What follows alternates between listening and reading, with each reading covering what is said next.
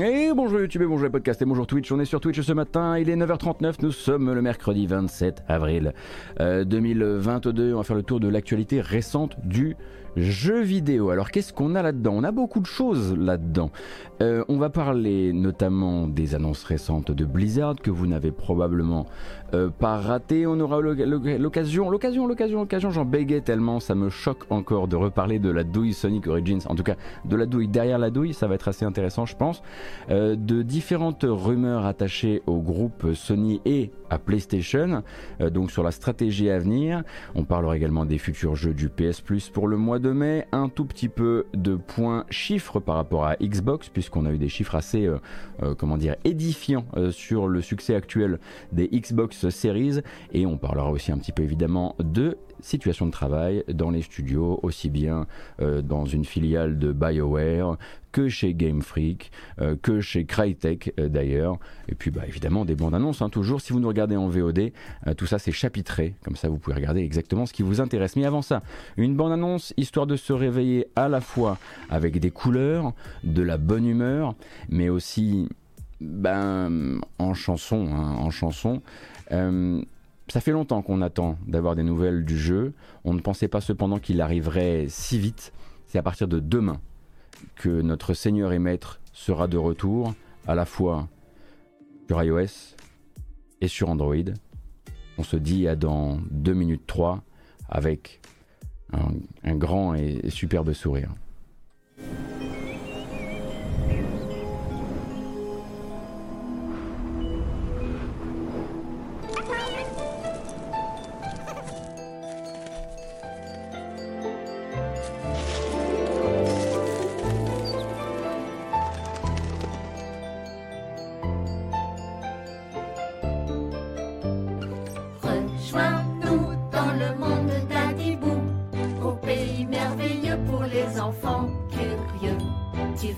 Comme le chien, un sacré coquin.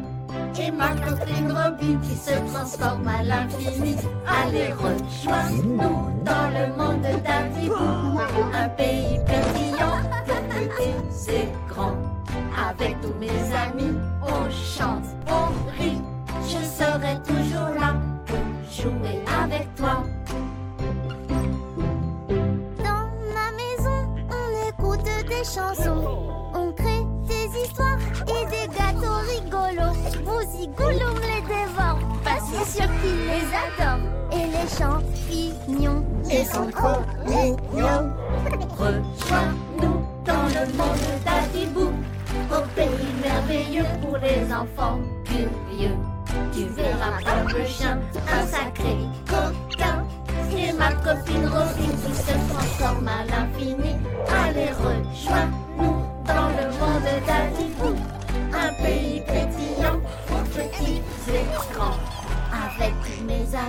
on chante, on rit. je serai toujours là pour jouer avec toi. Et c'est terrifiant Merci beaucoup Merci Adibou Il est de retour à partir de demain, Adibou, grâce à Ubisoft qui détient la licence pour rappel, ainsi que grâce à Willoki. Alors c'est qui Willoki?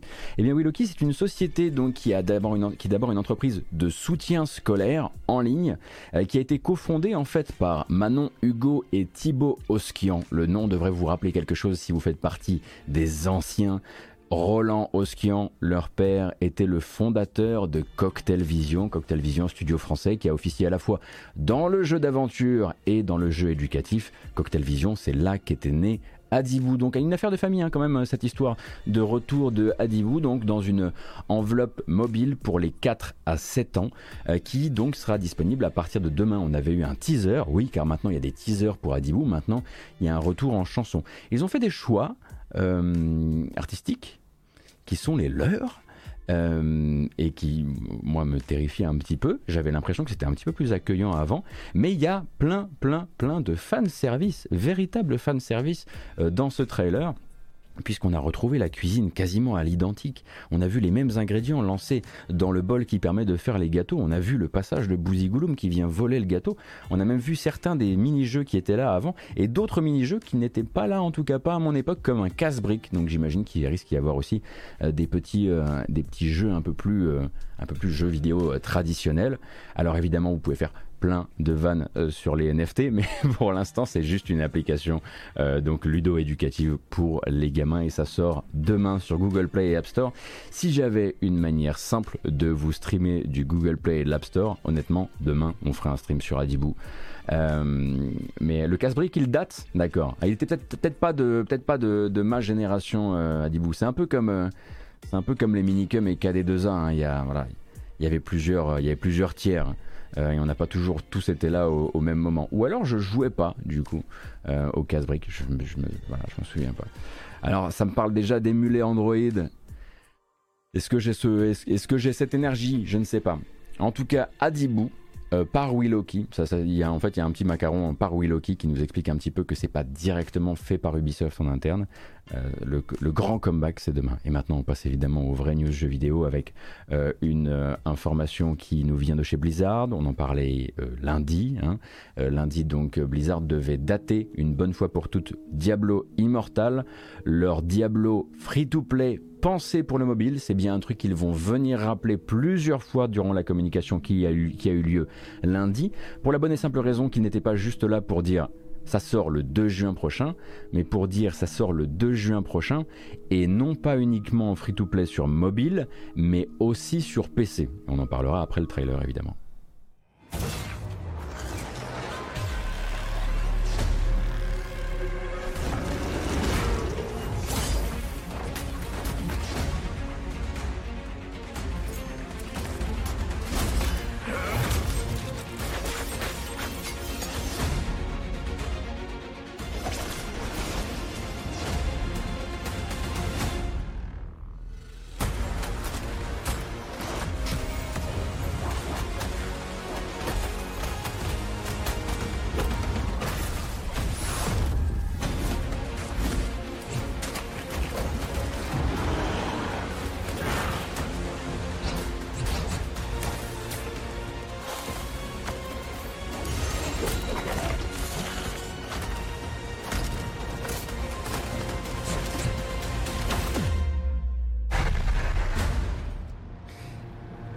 Diablo Immortal donc qui arrive le 2 juin prochain sur Android, sur iOS et sur PC. Alors évidemment la première question qui vient, mais c'est dans ce cas-là pourquoi pas console?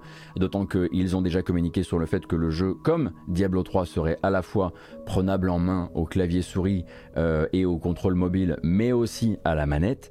et euh, eh bien tout simplement à mon avis parce qu'ils veulent probablement euh, d'abord mettre un orteil dans l'eau et voir comment ça se passe. Faut comprendre que toute communication pour Blizzard autour de Diablo Immortal, c'est pour l'instant une immense prise de risque. Je vous invite à regarder un petit peu la réception de ce trailer, c'est catastrophique. Hein.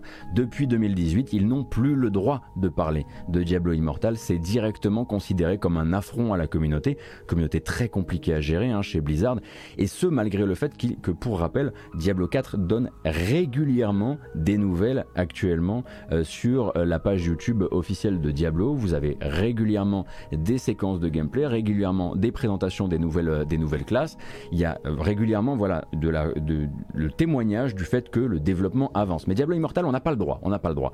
Et pourtant, ils tentent, pourtant, ils le mettent quand même sur PC. Alors, pourquoi? Bah, très probablement parce que voilà, on a un Blizzard quand même qui a un catalogue actuel qui présente plusieurs gros soucis. Euh, alors, outre les extensions pour Hearthstone et World of Warcraft, parce que maintenant ça fait partie un petit peu, on va dire, du cycle naturel, il y a très peu de jeux attendus et les deux jeux qui sont attendus pour les temps à venir sont des jeux qui sont déjà d'ores et déjà, avant même d'avoir été essayés par les gens, assez mal perçus.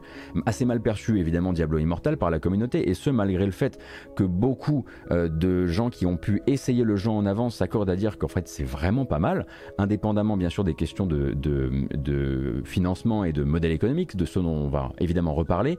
Et puis de l'autre côté, on a un Overwatch 2 qui, justement, quand il s'est laissé essayer par la presse euh, récemment, eh bien n'a pas réussi à se dépêtrer de cette réputation de Overwatch 1.5. Plupart des gens et des médias qui ont écrit sur le sujet se sont un petit peu inquiétés de ça aussi. Donc le calendrier et le catalogue sont compliqués. je pense que là, d'un point de vue même des investisseurs, il y a un Blizzard, enfin il y a un Activision qui est allé voir un Blizzard qui leur a dit non mais là en fait il va falloir faire quelque chose. Il nous faut un apéritif, il nous faut un machin, un truc qu'on puisse sortir sur PC, qu'on puisse montrer, enfin qu'on puisse, on va dire, avancer vers la sphère gamer, on va dire ça comme ça. Euh, et c'est très probablement d'ailleurs cette version PC alors évidemment là on conjecture, mais qui est peut-être à l'origine des reports de Diablo Immortal. On sent que c'est quelque chose qui n'était pas prévu dans le programme de base de Diablo Immortal et qui a été euh, créé un peu sur, voilà, en tout cas sur la dernière partie du développement, euh, sur demande très probablement des, des financiers. Maintenant la question c'est est-ce que Diablo Immortal peut avoir du succès sur PC Déjà, il est gratuit, donc euh, ah, il y a une très grosse explosion euh, euh, ces temps-ci des, des free-to-play, on va dire, de ce genre-là. il y a eu le début d'année, alors c'est pas le même genre exactement parce que c'est du MMO, mais on a eu un premier début d'année avec Lost Ark. Donc là, quand même, il y a une, il y a une envie de, de ce genre de jeu, en tout cas de ce genre d'installation d'univers, de cette présentation à Ken Slash. la question, évidemment, sera intégralement, à mon avis, enfin, la réponse à la question sera intégralement cachée dans la manière dont Activision Blizzard entend se rémunérer avec le jeu, l'agressivité du modèle économique sera ce qui fera, à mon, à mon sens, aussi bien sur mobile que sur PC, la mort ou la vie de Diablo euh, Immortal, euh, puisque s'ils font les choses de manière intelligente, s'ils font les choses très tournées justement euh, vers le cosmétique ou vers, enfin, en, en évitant un maximum tout ce qui est évidemment pay to win, peut-être pay to start aussi, euh, mais de manière générale, euh, voilà, tout ce qui est, euh, tout ce qui est pattern un peu, un peu sombre, il pourrait convaincre. La question, c'est est-ce que Diablo Immortal est vraiment là? Il est un petit peu assis, il est un petit peu en grand écart. Est-ce qu'il est vraiment venu convaincre l'Occident? Puisque c'est un jeu qui, pour rappel, est en grande partie financé par NetEase, assisté par NetEase dans son développement, pour venir aller chercher quand même le public asiatique. Est-ce que le public asiatique a besoin du même soin au niveau des systèmes économiques que nous pour ne pas euh, envoyer le jeu se faire euh, bouler? Euh, ça, c'est plein plein de questions auxquelles on commencera à avoir des réponses bientôt, puisque pour rappel, le jeu sort le, sort le 2 juin. Mais ouais, vraie, véritable surprise que cette version PC qui sort de nulle part. Le crossplay va être également, à mon sens, un levier. Et il faut pas oublier que les gens ont la dalle aussi de Diablo, quoi. De manière générale, les gens ont la dalle de Diablo. Et je voyais beaucoup de discussions sur, sur Internet entre lundi et aujourd'hui qui disait euh, ils auraient pu tout à fait euh, à l'époque de de Diablo Immortal communiquer très différemment dire bah vous savez quoi euh, on a un Diablo entre les Diablos on a un épisode qui est tourné vers le mobile qu'on va aussi mettre sur PC c'est en attendant Diablo 4 et à mon avis les gens auraient juste fait genre oh ok cool bah on va attendre avec vous ils ont surtout pêché dans cette communication et puis ensuite derrière derrière la communauté, euh, ils l'ont prise en, pleine poire. Euh, je continue à penser que euh, derrière la maladresse, ils ne méritent absolument pas le torrent de merde. Activision mérite bien des torrents de merde en ce moment, mais s'il y a bien un truc que les développeurs en tout cas ne méritent pas, c'est tout ce qu'ils prennent là. Ils n'ont même plus le droit de parler de leur jeu, quoi.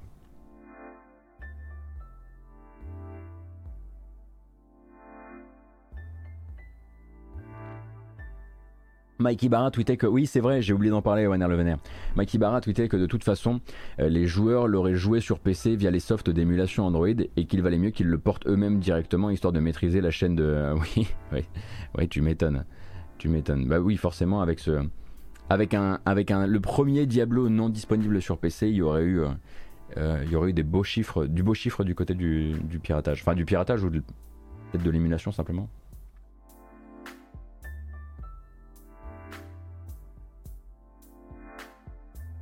Alors la com était une cata, mais bon, quand même, ça reste euh, encore une fois euh, une communauté qui, euh, devrait, aller, caresser de l'herbe un petit peu dehors, je pense, de manière générale.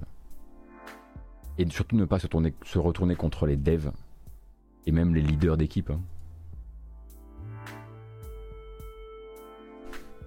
Bon, on verra du coup pour Diablo Immortal, pour rappel sorti le 2 juin prochain. Et puis il y a d'autres trucs qui peuvent être très énervants. Regardez par exemple. On va regarder. Ah, attendez, attendez quand même. Euh, il y a du gameplay. Ce serait bien que je le montre rapidement. Euh, alors, il y a beaucoup, beaucoup de gameplay en l'occurrence, mais il y a une, double vidéo qui permet de voir du gameplay à la fois euh, sur mobile et à la fois sur PC pour voir un peu les différences, ne serait-ce qu'en matière d'interface. Ça donne du coup ça. Very special installment of new gameplay today. Donc là, on est chez Game Informer. Hein. C'est une vidéo qui a été euh, qui a été fabriquée chez Game Informer. Là, c'est de la capture mobile. Comme vous pouvez le voir, c'est de l'interface tout à fait euh, mobile. Euh, je vous laisse lire. Hein. Il y a déjà des previews qui existent qui existent sur sur Diablo Immortal. Il y en a qui sont sortis il y a, déjà plus d'un an, il me semble. Et là, vous avez donc la possibilité de jouer sur PC avec des commandes à la fois clavier souris et également des commandes, on va dire plus typées pad. Euh, qui vont bah, venir réduire un peu les questions d'interface.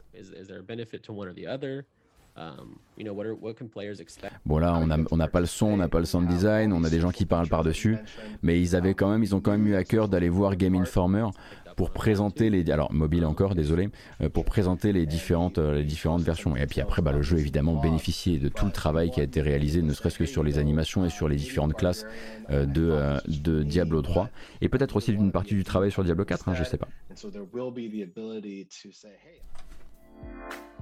et donc, je disais, il y a d'autres trucs qui méritent d'être d'être énervés.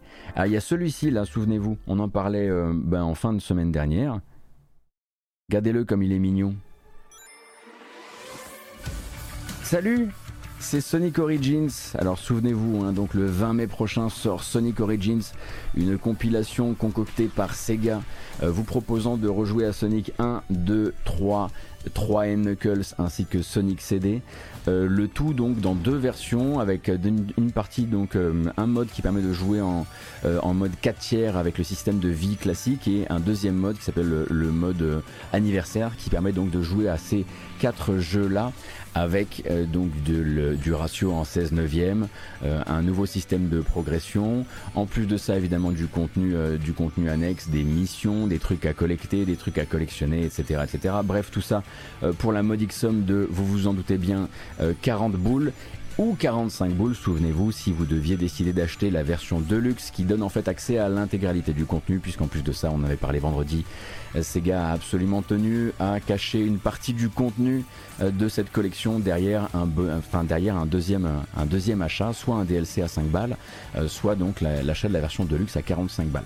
Et ça, c'était la première douille. On s'était dit, du don, Sega, pour des jeux aussi vieux que ça, est-ce qu'il est encore vraiment nécessaire de nous faire tout un, un programme de ce, de, de ce délire-là, un programme avec, euh, avec plusieurs niveaux d'achat Est-ce que de manière générale, on pourrait arrêter ce genre de douille et simplement se dire que c'est du fond de catalogue et Sega vous répond non.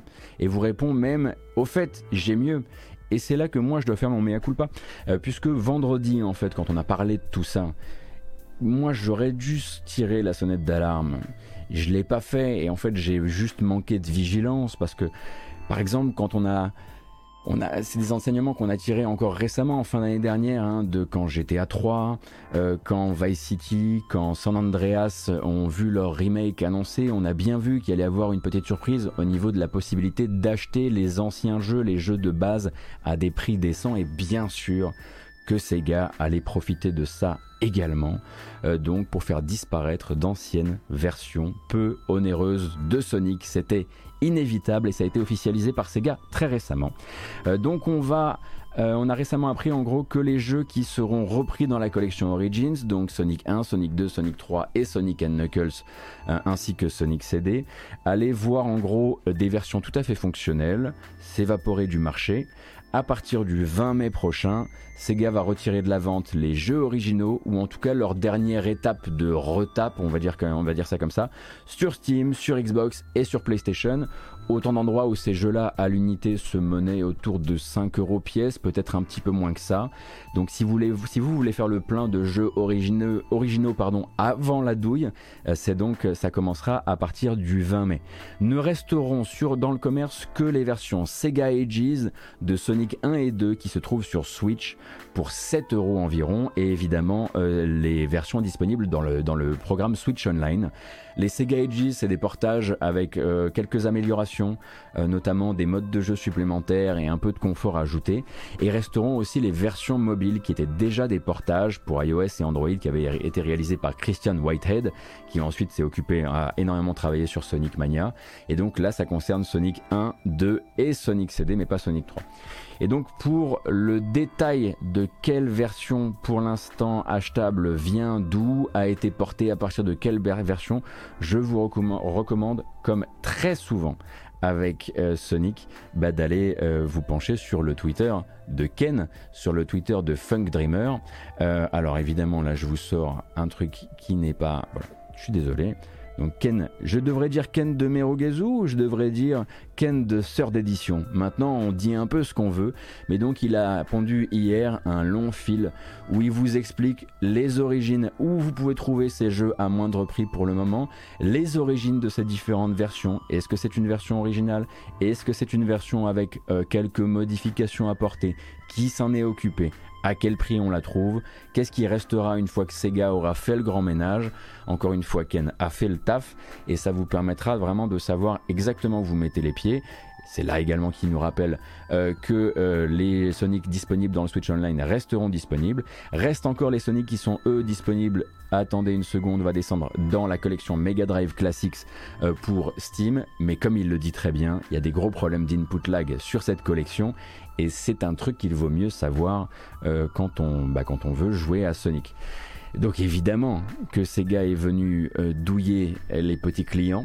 Euh, ils ne pouvaient pas garder comme ça indéfiniment des jeux disponibles à 5 euros facilement alors qu'ils ont une collection à 45 euros, certes avec encore de nouveaux, de nouveaux travaux, hein, pour rappel de nouveaux travaux de, de portage, d'amélioration et d'ajout de contenu, certes, mais reste quand même, comme le rappelle également Ken dans son, euh, dans son fil Twitter, euh, quelque chose, une vraie inconnue au milieu de tout ça, qui est qu'ils vont faire disparaître des jeux, notamment Sonic 3, euh, avant même que vous puissiez être certain que le contenu de cette collection, Sonic Origins, va être raccord exactement à 100% avec le contenu de ces jeux-là à l'époque. On pense à Sonic 3, pourquoi On pense à Sonic 3 parce que ces, bandes originales, sa bande originale, a été au cœur de plusieurs, pas forcément conflits, mais plusieurs complications au niveau des droits qui ont fait que Sonic 3 euh, est le Sonic, parmi les Sonic d'origine, est le Sonic qui a eu le moins de facilité à, à recevoir des portages, à être intégré dans des collections diverses et variées. Et on ne sait actuellement pas si Sonic Origins contiendra Sonic 3 avec ses musiques d'époque ou pas. D'autant qu'en plus, entre les 40 et les 45 euros, donc entre la version normale de Sonic Origins et l'autre, il y a cette petite ligne au contrat qui dit que pour 45 euros, vous aurez d'autres morceaux issus d'autres jeux Mega Drive. Est-ce que ces morceaux-là, ce ne seraient pas des morceaux qui permettraient euh, bah, venir, de venir meubler euh, les morceaux qui n'ont pas pu être intégrés dans Sonic 3 Il y a vraiment une inconnue par rapport à ça, et pour l'instant, Sega va faire disparaître du contenu avant de vous donner des garanties sur le reste.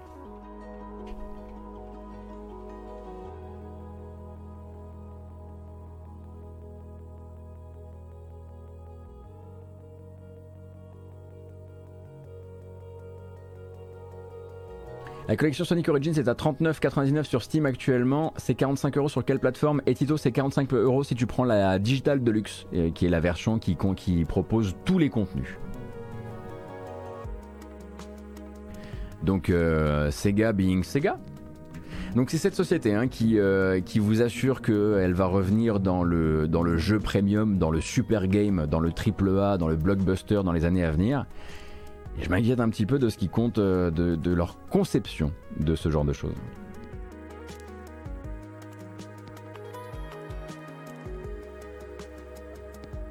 Merci beaucoup Remstow pour le follow, merci également Mati, ainsi que 0 GHz. Et Paris, c'est pas Guijon. Merci Super TV encore pour le sub tout à l'heure. Alors, on va parler d'une rumeur qui nous vient, elle, de chez euh, PlayStation. Vous en avez peut-être entendu parler, elle a fait pas mal de remous dans le tissu jeu vidéo durant la journée d'hier. Donc la rumeur de ce qu'on appellerait des time limited games trials euh, donc chez PlayStation. Donc euh, c'est le site Game Developer qui est allé enquêter en fait.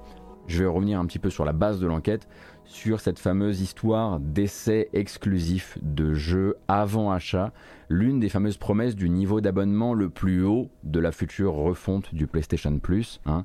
Quand je dis le plus haut, en fait, je parle du PlayStation Plus Premium. Il y a Essential, Extra et Premium, celui qui comprend donc les avantages du PS Plus actuel, un gros catalogue de jeux PS4, PS5 en téléchargement, les avantages du PS Now dont euh, le cloud gaming et la rétro, et une offre en tout et pour tout tarifé deux fois plus cher que le PlayStation Plus actuel, euh, que Sony compte manifestement valoriser par tous les moyens à sa disposition. Et il y avait cette dernière ligne au contrat pour le PlayStation Plus Premium qui était des essais de jeux qu'on imaginait un petit peu euh, donc à temps limité, comme ce que peut faire Electronic Arts avec euh, EA Play. et du coup, en creusant, eh bien, le site Game Developer a découvert l'existence d'un programme d'essais limités auquel ont déjà été sensibilisés tous les partenaires de Sony PlayStation et pour cause. Dans certains cas et pour un certain type de jeu, les développeurs n'auront pas le choix a priori de proposer cet essai en temps limité, disponible uniquement pour les abonnés PlayStation Plus premium. Ça ne veut pas dire que les démos gratuites vont disparaître et les démos gratuites vont continuer à exister. Mais les longs essais, qui sont des essais du jeu dans sa forme finale, donc les, des essais qui seront d'un minimum d'une heure et d'un maximum de deux heures sur le début du jeu, euh, seront désormais obligatoires sous certaines conditions.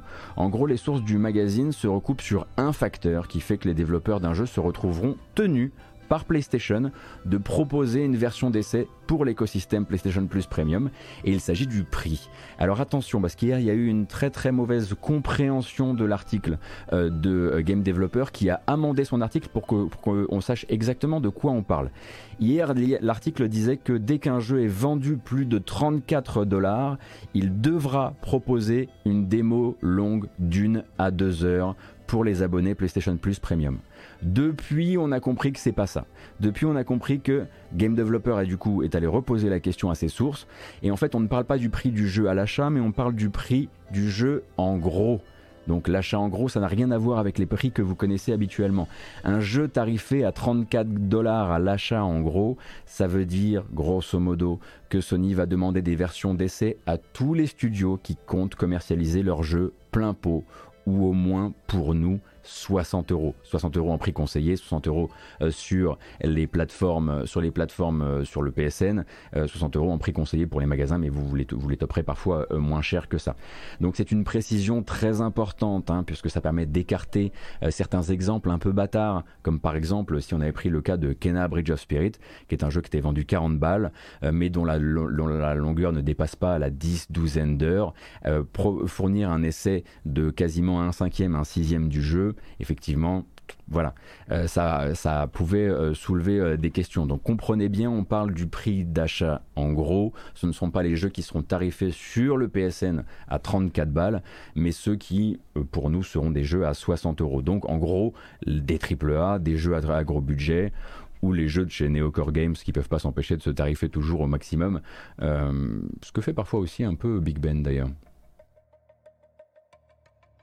Alors, il y a un truc à savoir également à propos de ce système, c'est que l'article est clair, en tout cas les sources de l'article sont claires sur un truc, c'est que Sony n'obligera pas les développeurs en question à mettre cette démo à disposition avant ou dès la sortie du jeu. Les développeurs devraient en gros rester libres de proposer cet essai quand ils le veulent dans les trois mois après la sortie du jeu, histoire de faire d'abord les ventes de lancement, histoire de faire les ventes, le gros des ventes d'un jeu dans sa période de lancement, et ensuite ils seront tenus sous trois mois de proposer cet essai long de 1 à 2 heures, et une fois qu'ils le proposent, ils sont obligés de le proposer pendant 12 mois minimum. Au bout de 12 mois, euh, PlayStation euh, se, euh, se demandera aux développeurs s'ils veulent laisser cet essai actif ou pas, et ils pourront le retirer ou le laisser.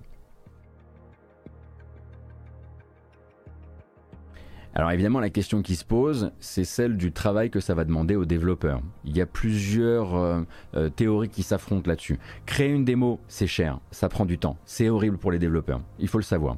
Créer une démo qui, consiste simplement à, vous donner accès aux deux premières heures de jeu en temps de jeu, hein, ça peut être simplement chronométré, Dans ce cas-là, on peut partir du principe que cette feature vous ferait tout simplement télécharger le jeu intégralement avec un verrou de deux heures et euh, l'impossibilité de continuer ensuite. Mais c'est très risqué d'un point de vue sécurité, j'imagine, de faire télécharger des jeux euh, déjà d'un point de vue euh, download, c'est malheureusement un peu l'enfer, parce que ça vous fait télécharger des jeux de 90 gigas mais peut-être qu'avec les outils de Sony, il y a des facilités pour créer des packages spéciaux. Enfin, j'en sais véritablement euh, trop rien, mais une solution la plus simple serait effectivement de vous faire télécharger tout le jeu et de vous laisser euh, jouer gratuitement deux durant deux heures de chronomètre, et puis ensuite euh, venir, venir, vous, venir vous imposer un, un mur. quoi.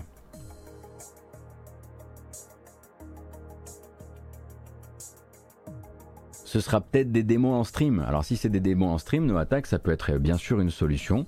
Euh, mais du coup, ça, ça resserre un peu l'ampleur du service puisque tous les territoires ne sont pas touchés par la possibilité de jouer en cloud gaming euh, chez Sony. Pour l'instant, on n'a pas l'annonce officielle. Et c'est en faisant son annonce, officielle euh, que, que PlayStation nous dira à quel point le, le reporting de game developer est précis ou pas. Généralement, game developer, ils sont pas trop dans les scoops, etc. Donc ils ont vraiment dû recouper pas mal de sources pour, pour parler de ça. Et ça viendrait du coup, comme je le disais, ça ne viendrait pas remplacer l'existence de démos gratuites. Et encore une fois, si vous êtes arrivé en cours de route pendant qu'on traitait le sujet, il n'est pas question d'obliger tous les développeurs d'un jeu vendu sur le marché à 35 balles euh, de le faire. On parle du prix en gros. Du coup, ce sont les développeurs de jeux qui, pour nous, coûteraient 60 euros minimum.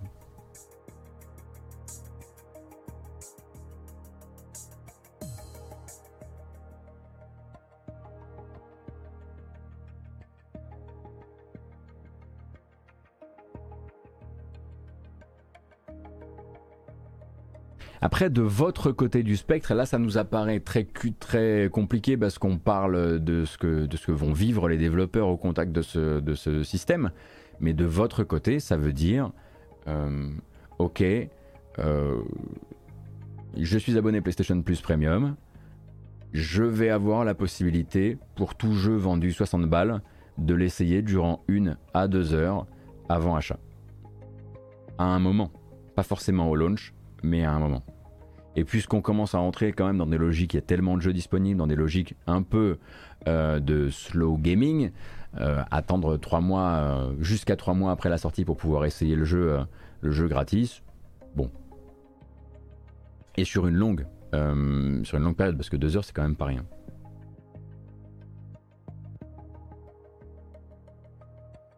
Euh, Archillon, EA, le, Play le fait, donc je vois pas le souci au final. Bah oui, mais EA Play le fait avec ses jeux. C'est-à-dire que y a, là, on parle quand même de Sony qui demande à tous les développeurs, à partir du moment euh, où le prix euh, est suffisamment haut, de se mettre en conformité avec ça. Donc ça rajoute, euh, ça rajoute potentiellement une branche dans l'arbre très compliqué qui est déjà leur développement. Oui, on parle bien de l'offre qui, du coup, le PlayStation Plus Premium, c'est l'offre à 120 euros par an euh, qui propose tout.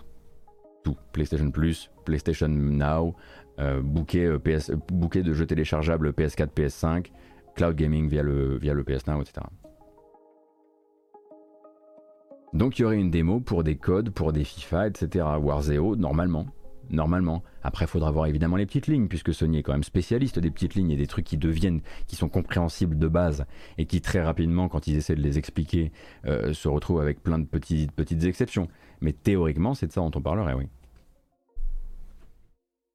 Dans le fond, ça institutionnalise juste le principe de remboursement de Steam. Bah, en tout cas, ça utilise effectivement les mêmes timers, Tenchu. Ingénieur Fraps, merci beaucoup pour le sub, c'est très gentil. Merci Sama également pour le follow.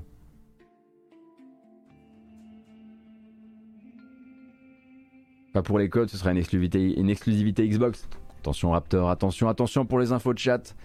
Je rappelle qu'il y a encore des contrats. Et il y a des contrats qui lient de toute façon Activision à Sony pour encore un bout de temps.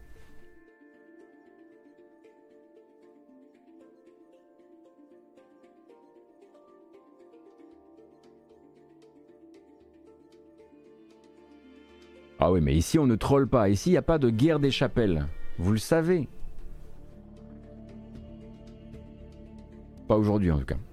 Donc voilà, ça c'était pour la rumeur de ces fameux essais en temps limité disponibles pour les euh, abonnés euh, du euh, PlayStation Plus Premium. PlayStation Plus Premium qui, pour rappel, sera, sera activé chez nous le 22 juin prochain. D'autres territoires l'auront avant.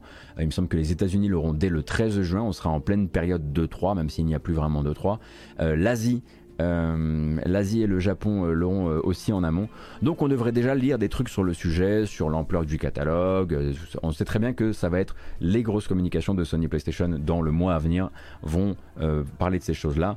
Et bah, du coup, on verra à quel point le, reporting de, Game Developer était précis. J'attends d'avoir évidemment les annonces officielles et de voir si Sony arrive à se montrer enfin clair et transparent sur son offre.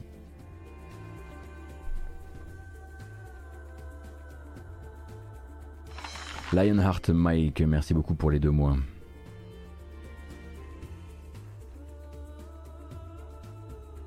L'essai de deux heures de Forbidden West avec l'essai qui se coupe quand le jeu commence réellement, quel plaisir ce doit, être Eh bah oui, mais Yakuza, pendant ce temps-là, c'est un vrai call to action, un vrai appel à l'achat.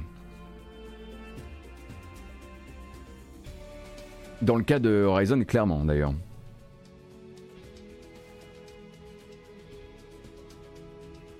Alors, justement, on va continuer un petit peu dans les rumeurs. Alors, c'est un peu moins de la rumeur, mais on va rester sur euh, PlayStation plus, on va dire, euh, enfin, PlayStation plus, PlayStation plus, pardon, Sony et donc le futur programme PlayStation plus, euh, puisque on a, euh, je ne résiste pas en fait à vous relayer l'info, même si pour l'instant on ne sait pas trop ce qu'elle veut dire. Ça a été repéré euh, sur LinkedIn et Twitter par le magazine VGC.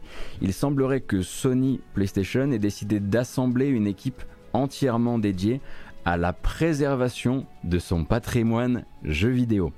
Euh, donc vous allez me dire mieux vaut tard que jamais, et je suis assez d'accord avec vous, mais pourtant on part de tellement loin que chaque petit, petit signe dans le bon sens mérite de faire une petite teuf. On a donc l'embauche d'un ingénieur qui s'appelle Garrett Fredley et qui devra a priori donc il va se retrouver très probablement leader d'une équipe dont les objectifs n'ont pas encore été bien détaillés. Euh, au-delà justement du mot euh, très large, du mot qui est un peu magique aussi de préservation du jeu vidéo. Alors ça pourrait tout aussi bien vouloir dire qu'il va, euh, ça pourrait être un travail de remise au carré des questions de rétrocompatibilité, hein, la fameuse question qu'on se pose, parce que bon, bah, voilà, hein, ça, viendrait donner du, corps à cette fameuse rumeur lancée par euh, Jeff Grubb, selon laquelle euh, Sony aurait pour objet, pour projet, pardon, de se bouger, et notamment sur la rétrocompatibilité native PS3.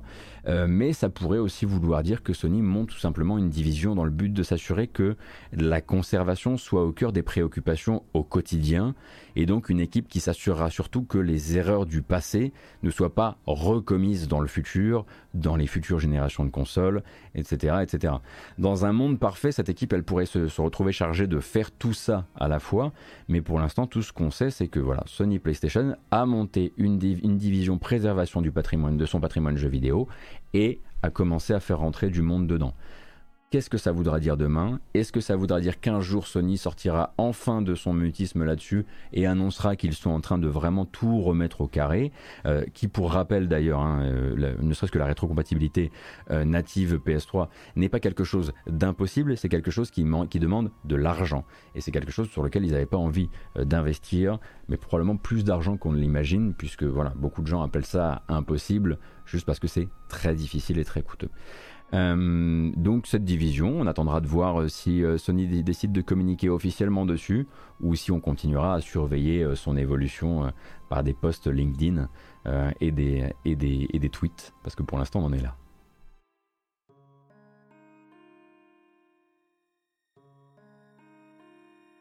Alors, ça peut être une direction qui s'assure que les ROM ne circulent pas, Alex Way, mais bon, ils ont, là, ils font venir des ingénieurs. Enfin, en tout cas, le leader de cette nouvelle euh, division est un ingénieur et pas un juriste. Donc, quelque part, j'imagine que ça, euh, ça peut, ils, peuvent aussi euh, intervenir sur ces sujets-là, évidemment. Mais bon, je me dis que faire venir un technicien, le faire communiquer publiquement sur le fait qu'il rejoint cette division en qualité de technicien, ça, te, ça peut au moins nous laisser espérer des trucs un peu de mieux. Et on part de, comme, comme je le disais, on part de tellement loin que le mieux est. c'est la moindre petite chose est bonne à prendre. Et puisqu'on est toujours dans, chez Sony, PlayStation, et globalement sur, euh, bah là on est sur de la rumeur, mais c'est plus de la rumeur, vous savez que quand quelques jours avant l'annonce officielle de, par PlayStation des jeux du PS Plus, euh, on, a, euh, on a Deal Labs, notre Cocorico Deal Labs, qui sort les, qui sort les, les futurs jeux du mois, Généralement, voilà, euh, c'est garanti sur facture. Euh, donc pour les jeux du PS Plus de mai, donc pour rappel le PS Plus dans sa forme actuelle, hein, puisqu'il ne sera réformé qu'à partir du 22 juin prochain, euh, on se dirigerait a priori sur, pour les joueurs PS5, FIFA 22, grande découverte, grande originalité, euh, mais à mon avis, euh, voilà pas mal de gens à qui ça risque de, plaire quand même. Donc FIFA 22, donc pour votre PS Plus, que vous soyez abonné PS, euh, sur PS5 ou sur PS4. également Tribes of Midgard, un jeu édité par Gearbox, lui PS5, PS4 également, et un jeu PS4 qui constitue, je pense, une, une, belle, une belle affaire, euh, puisque bah, le jeu est très chouette et à mon avis, il a peut-être été un peu trop vite éclipsé par d'autres jeux de l'année dernière. Du coup, je me suis dit qu'on allait re-regarder la bande-annonce. C'est français, ça vient de chez Pastec Games à Lyon et c'est Curse of the Dead Gods qui sera donc accessible sans frais supplémentaires si vous êtes abonné sur PS Plus, PS Plus, PS Plus et que vous avez une PS4. PS Plus. Step. Tell me, pretender, can a man kill a god?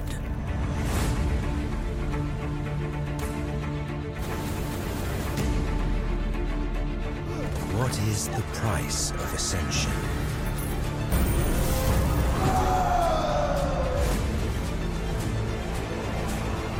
How sacrifices?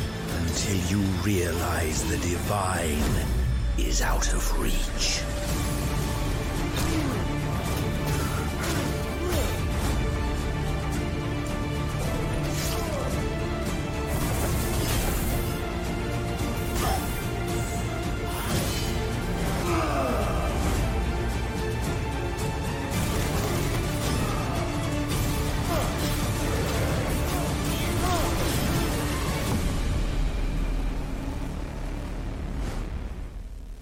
Curse of the Dead Gods, donc, qui devrait rejoindre en toute logique le PlayStation Plus du euh, mois de mai.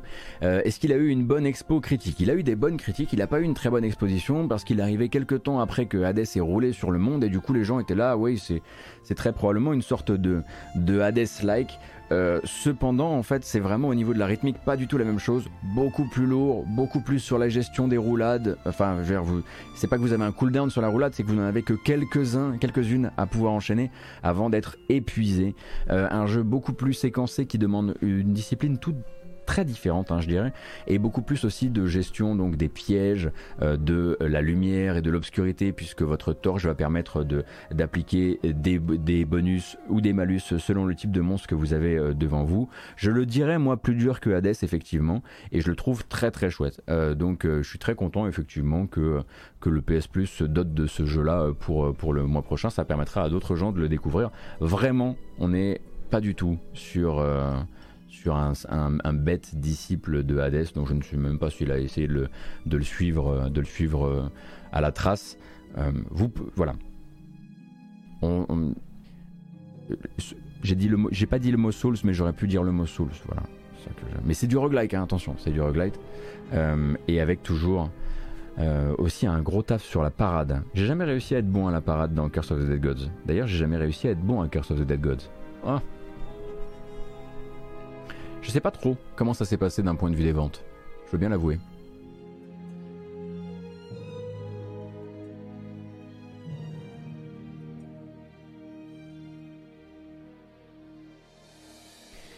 Et puisqu'on est toujours chez Sony et que manifestement il y avait beaucoup de choses à écouler ce matin à propos de PlayStation, c'était teasé depuis euh, longtemps. Euh, bon, ça a été déjà mis à l'essai chez certains, et cette semaine ce sera effectif pour tout le monde, voilà, pour tous les possesseurs de PlayStation 5, l'arrivée du fameux rafraîchissement variable ou VRR. Alors pour faire très très court, si vous ne voyez pas de quoi on parle, bon bah déjà c'est que vous n'êtes pas la cible, hein. euh, donc on est quand même sur une technologie un peu euh, d'esthète. Le but c'est de permettre aux possesseurs d'un téléviseur qui soit en norme HDMI 2.1 de laisser la console et l'afficheur se synchroniser entre eux pour, on va dire, optimiser la fluidité et tirer le meilleur parti de tout ce beau, matos acheté si cher. Euh, donc sachant que cette compatibilité euh, VRR, elle n'est pas automatique pour tous les jeux, mais qu'elle figurera d'office manifestement au cahier des charges des futures productions de Sony. Et en attendant, il y a un certain nombre de jeux qui vont servir d'ambassadeurs. Ça sort cette semaine. Évidemment, le les Marvel's Spider-Man euh, d'Insomniac. Euh, donc, euh, d'ailleurs, il me semble que sur Miles Morales, ça vous ouvre également l'accès aux 120 Hz. Donc, 120 Hz évidemment en mode, en mode performance. Si vous passez en mode fluidité, le VRR va vous permettre de monter à 40-45 FPS. ça vous paraît idiot comme ça, vous qui avez déjà choisi depuis longtemps le mode performance.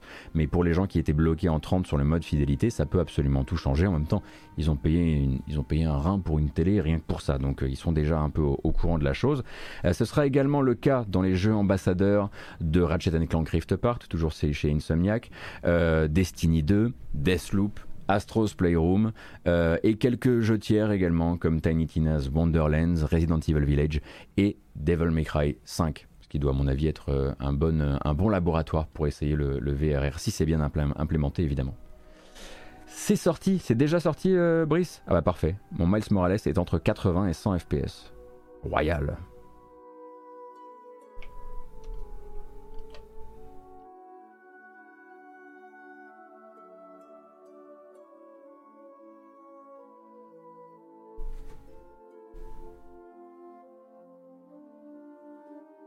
Est-ce que c'est un peu comme une G-Sync ou rien à voir? Oh, Je vais pas.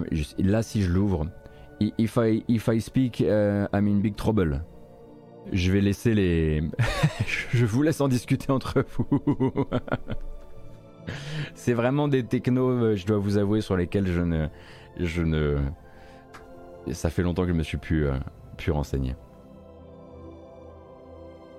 Mais c'est de la mise en synchronisation de, de la console et de l'afficheur et ce via une norme HDMI donc euh, j'imagine que de mon utilisation du G-Sync euh, ça doit être ça doit être approchant. Voilà ça fait des belles images et des beaux graphiques euh, qui avancent vite. Merci saucisse voilà. Toi et moi on est sur la même longueur d'onde. C'est beau voilà, maintenant on a tout dit, on a tout parlé de Sony, c'est bon, on a fait trois fois le tour, on peut parler d'autre chose, on peut parler de Xbox. Alors Xbox, t'as-tu des jeux? T'as-tu des technologies? Non. Cependant, vous avez effectivement un teasing actuellement sur le compte Xbox France qui, sans grande subtilité, est en train de pointer vers le 4 mai, le May the Force, donc euh, très probablement une annonce un petit featuring entre Xbox euh, et un jeu Star Wars qui pourrait être montré euh, durant, durant le 4 mai c'est possible. Mais à côté de ça, des chiffres chez Xbox et ça se passe très bien puisque donc les derniers chiffres sont tombés pour le premier trimestre de l'année 2022 et ça faisait suffisamment plaisir à Microsoft pour qu'il non seulement laisse, voilà, après, après que les chiffres aient été communiqués notamment par le NPD Group, euh, que eux voilà, prennent la parole un petit peu pour se féliciter, euh, puisque en gros euh, Microsoft Xbox déclare, enfin la division Xbox de Microsoft déclare une augmentation de 6% de ses revenus comparés à ceux du premier trimestre de l'année dernière, et si on compare période à période, ça fait une augmentation des ventes de consoles de 14%, signe supplémentaire que Microsoft donc euh, tient le bon bout justement dans sa course pour que l'offre des consoles Xbox Series rattrape sa demande. Vous le savez, le problème c'est aussi bien l'offre actuellement que la demande qui est immense. Et donc l'air de rien, euh, Xbox réalise avec ce premier trimestre 2022 qui s'est terminé le 31 mars son plus haut résultat sur une période hors fête de fin d'année. Son plus haut trimestre ne soit pas un trimestre effectivement euh, euh, qui nous amène euh, au fait de, de, Noël et donc qui se termine en décembre. Et donc un nouveau record qui va permettre à Microsoft de réaliser quelque chose d'assez impensable. Deux trimestres de suite, ce sont les ventes de consoles Xbox qui l'emportent sur celles des consoles PS5 aux États-Unis, au Canada et en Europe de l'Ouest. Donc la faute évidemment pas une baisse de la demande, ça vous l'aurez compris, tout le monde veut toujours s'acheter une PS5, mais aux difficultés de Sony pour produire leur PlayStation, des difficultés qu'ils avaient mentionnées après les fêtes de fin d'année justement, hein, dès le début janvier, ils avaient même revu leurs prédictions à la baisse parce qu'ils savaient très bien qu'ils allaient, ils allaient avoir du mal à alimenter les magasins sur ce premier trimestre. Et donc c'est assez historique pour Microsoft, l'air de rien, qui est habitué à jouer quand même ben, bon deuxième la plupart du temps, voire bon troisième. Et puisque les Xbox Series dominent aussi la Switch sur le, le terrain des revenus générés, c'est doublement historique. Évidemment, c'est toujours une question de revenus générés parce qu'une Xbox Series ça coûte plus cher. Si vous regardez le volume de consoles vendues aux États-Unis durant le premier trimestre 2022, vous allez retrouver la Switch, évidemment. Et vu qu'elle est vendue moins cher, au final, la console qui a généré le plus de blé actuellement euh, sur, le début de l'année aux États-Unis, c'est la Xbox Series. Enfin, ce sont les Xbox Series plus simplement. Et c'est aussi ça qui fait un peu la stratégie du truc parce que la Xbox Series S se vend bien et permet de faire de beaux chiffres.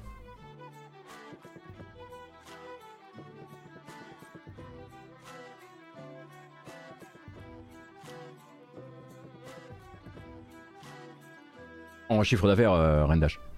On n'est pas, on, parle pas de bénéfices à ce moment-là. Et puis surtout, là, c'est pas, pas de la communication euh, de chiffres internes, hein. c'est de la communication des ventes euh, avec des études réalisées par un groupe externe qui s'appelle le NPD Group. en revanche, effectivement, Microsoft, après que ces chiffres soient sortis, sont venus quand même voilà, se féliciter, se dire qu'ils étaient voilà, fiers un petit peu bah, de, de, prendre, de mettre, de mettre une petite volée de, trimestres de suite à Sony euh, sur, un terrain où ils sont d'habitude euh, où deuxième. Et du coup, les chiffres, les mêmes pardon, chiffres du NPD Group dressent aussi un bilan des plus gros jeux depuis le début de l'année aux États-Unis. Et personne ne sera vraiment surpris des résultats. alors, quel est le plus gros jeu? Quel est le jeu qui s'est le plus vendu aux États-Unis depuis le début de l'année 2022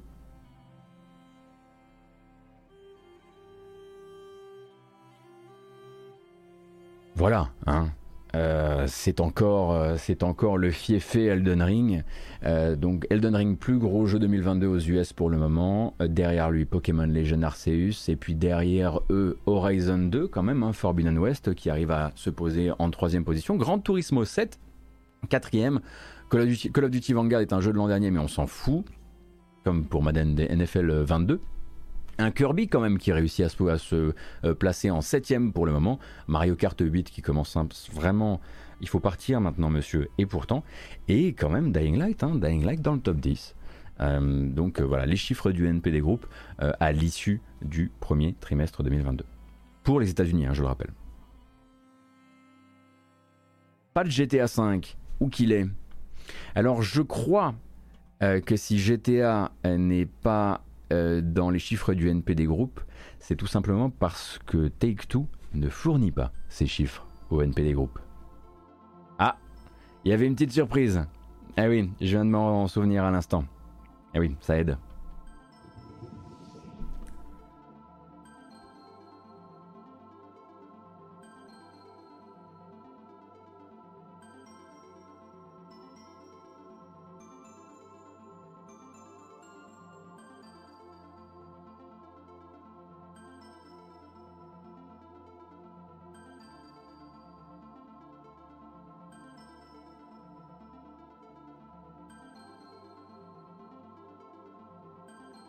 Alors Gaia Roots, merci beaucoup. Hein. On n'est plus sur le même sujet, mais ça me semble important effectivement de le, préciser, de le mentionner pour tout le monde. Attention, avoir une prise HDMI en deux points ne veut pas dire automatiquement que la VRR sera disponible sur le téléviseur. C'est vraiment au cas par cas, suivant les modèles et les marques. Donc bien se renseigner avant achat. Merci beaucoup Gaia Roots. Oui, c'est vrai. C'est vrai que la manière dont je l'ai dit laissait penser que euh, norme de points embarquée automatiquement. Le VRR. Ne pas oublier les free-to-play comme LoL et Fortnite. Alors Wyandotte, pour les free-to-play, ce sont des autres classements qui sont réalisés. Euh, euh, et, là, puisqu'on parle en fait de revenus sur les ventes de jeux, euh, c'est dans d'autres tableaux. Et on évite bien sûr de les, confronter parce que ce serait, parce que ça, ça, ça, retirerait pas mal de sens. Enfin, ça donnerait un tout autre sens. C'est pas que ça, ça retirerait un sens pour en lui en donner un autre. Voilà.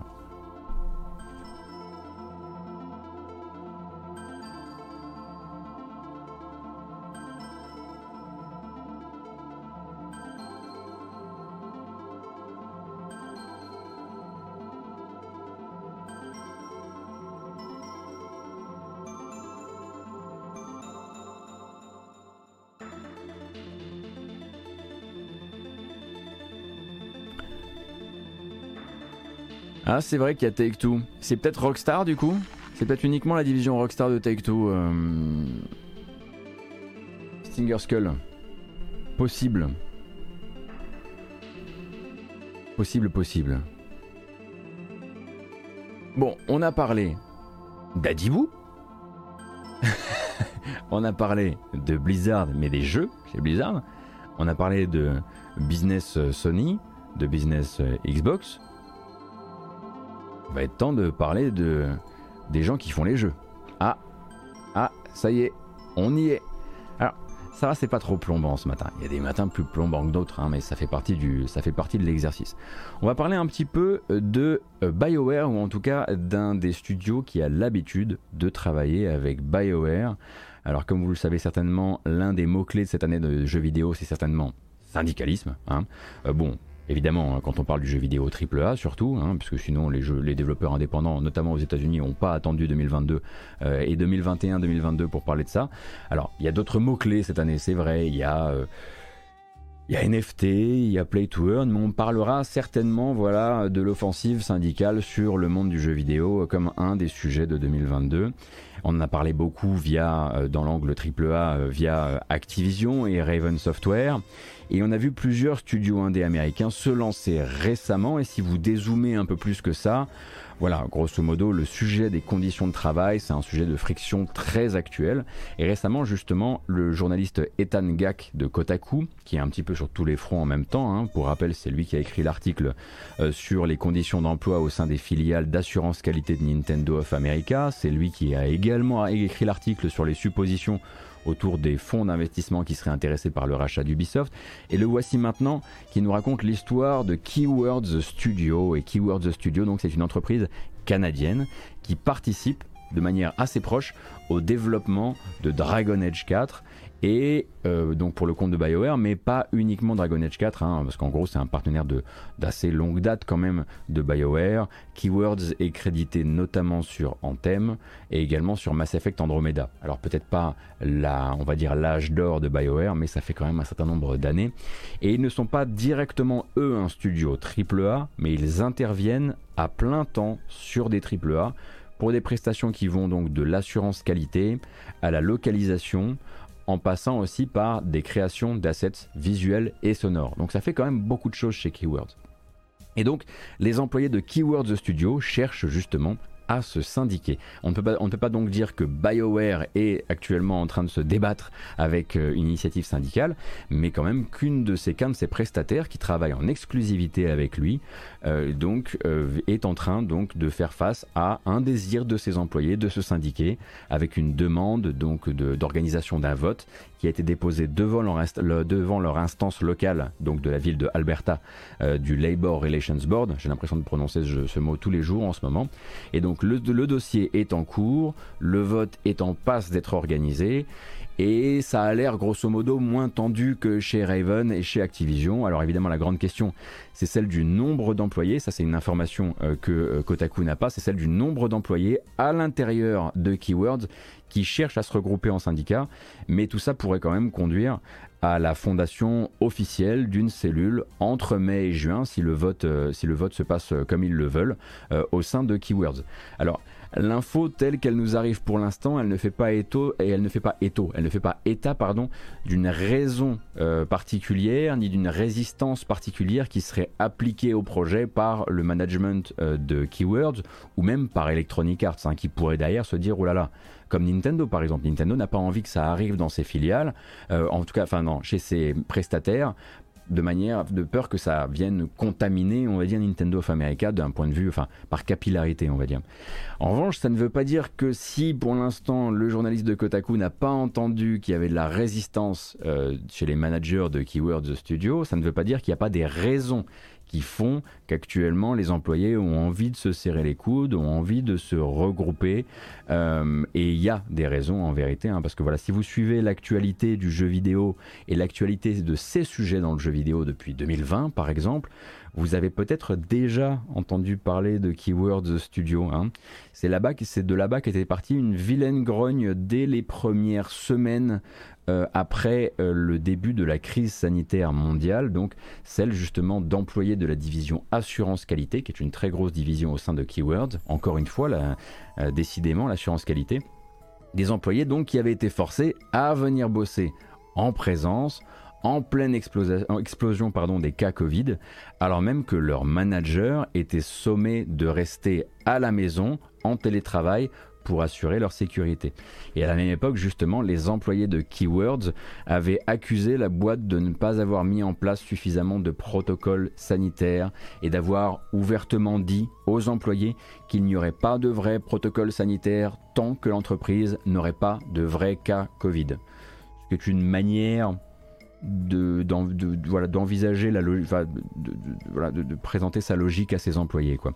C'était donc ça il y a deux ans et on voit donc maintenant une partie des salariés de l'entreprise se saisir de ce sujet très actuel pour se constituer en force d'opposition euh, et s'assurer probablement que les choses changent ou en tout cas qu'ils ne soient plus mis, mis en, danger hein, euh, par euh, leur management dans les années à venir. Alors maintenant voilà, moi je suis curieux donc de savoir si BioWare ou Electronic Arts auront un avis sur la question bizarrement, j'ai comme un doute. J'ai l'impression que ce vote va se faire tranquillou. Euh, Electronic Arts, euh, on va dire, depuis quelques années quand même euh, est perché sur ces sujets-là. Hein. Je vous rappelle que, je ne sais pas si vous avez remarqué, mais on a parlé beaucoup de gens, on a parlé beaucoup de structures, on a parlé d'Ubisoft, on a parlé d'Activision, on a parlé de Riot, on a parlé de studios japonais. Electronic Arts, c'est un studio qui est beaucoup moins concerné par les enquêtes actuelles, etc car il semblerait que justement Electronic Arts c'est vraiment mis les bouchées doubles sur plein de sujets euh, liés euh, à l'inclusivité, liés à la sécurité des employés, euh, liés à, aux discriminations, etc. Ça ne veut pas dire que tout est parfait, ça ne veut pas dire qu'un jour sortira un gros article, mais il semblerait qu'ils aient pris de l'avance sur ces sujets. et peut-être que du coup, ça veut aussi dire qu'ils n'ont pas forcément envie de s'illustrer dans la presse comme une entreprise qui va essayer de tuer dans l'œuf une initiative syndicale chez un partenaire de travail. Euh, voilà. Il y a d'autres entreprises actuellement qui peuvent peut-être lui ravir la place de pire, euh, pire éditeur de l'année. Et je pense que ça les changerait de temps en temps de ne pas être forcément sur le podium.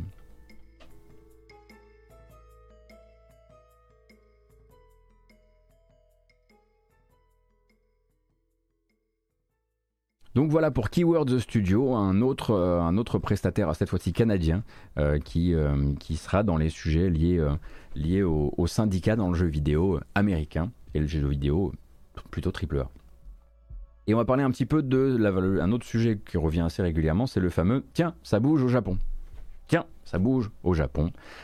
donc on a vu passer récemment un communiqué officiel de Game Freak, donc la société qui développe les jeux Pokémon dos à dos depuis si longtemps maintenant. Ce qui, va nous, donc, ce qui nous a donné euh, Légende Pokémon Arceus en début d'année, et ce qui d'ici la fin de l'année, devrait, si tout se passe bien évidemment, devrait nous donner Pokémon Violet et Pokémon Écarlate. Euh, et donc Game Freak, pour rappel, c'est une équipe bien trop petite et bien trop peu lotie en matière de budget disponible, au vu des quantités de cash hallucinantes qu'elle rapporte. Donc on se doute que d'un point de vue des conditions de travail, ça doit être compliqué. Euh, donc communiqué de presse récent en japonais et donc moi quand je vous le retransmets évidemment via du Google Trad, il y a forcément des erreurs de traduction à prévoir, mais dans lequel en fait on va découvrir que les dirigeants de l'entreprise de Game Freak donc vont introduire la possibilité de travailler non plus en semaine de 5 jours mais en semaine de 4. Donc le fameux travailler moins longtemps mais mieux que vous avez vu plébiscité par plusieurs studios indés occidentaux et qui est également euh, à l'étude chez Eidos Montréal. Hein. Euh, vous vous souvenez un peu de l'histoire. Voilà, le but est de dire en gros euh, pourquoi travailler 5 jours en étant déconcentré alors qu'on pourrait simplement tous lutter pour avoir un week-end de, un week-end de 3 jours et du coup simplement voilà euh, être 100% focus sur le travail durant ces 4 jours. C'est une expérimentation, c'est une nouvelle manière de voir le travail, aussi bien dans la tech que dans d'autres euh, domaines, mais ça vaut aussi pour le jeu vidéo et c'est très dans la tendance des, trucs qui sont à l'étude quoi. Et donc la petite spécificité, on va dire, euh, chez Game Freak, par rapport, on va dire, à un, un Eidos Montréal, Ici, seuls les employés qui le désirent pourront y passer, donc à cette fameuse semaine de 4 jours, mais ils verront leur salaire réduit de 20%. Eh oui, parce que c'est ça la différence. D'habitude, le but c'est de dire on va vous payer pareil et vous allez travailler 4 jours. On, va donc mieux valoriser les heures de travail que vous allez fournir durant les 4 premiers jours de la semaine pour vous donner envie de les bosser à mort. Et c'est ça la semaine de 4 jours telle que théorisée par les studios occidentaux. Game Freak qui disent euh, alors vous pouvez le prendre si vous le voulez, mais en revanche on vous paye pas le jour où vous venez pas. Donc c'est plus... Euh, c'est un 80%. C'est pas du tout une semaine de 4 jours. C'est la possibilité de travailler à 80% pour les gens qui le désirent, avec manifestement la possibilité euh, de la possibilité donc de décider chaque mois euh, si on veut ou non souscrire. chaque mois, on peut se dire ok le mois prochain, euh, c'est donc tourné notamment vers euh, euh, les, jeunes parents ou voilà, les gens qui doivent s'occuper de leur famille de manière générale. Chaque mois, on peut dire ce mois-ci, on pourra dire chez Game Freak, ce mois-ci, j'aimerais travailler, j'aimerais travailler au 80%. donc attention quand même à la manière dont c'est présenté, parce que ça n'a absolument rien à voir avec ce qui est mis à l'étude par d'autres studios.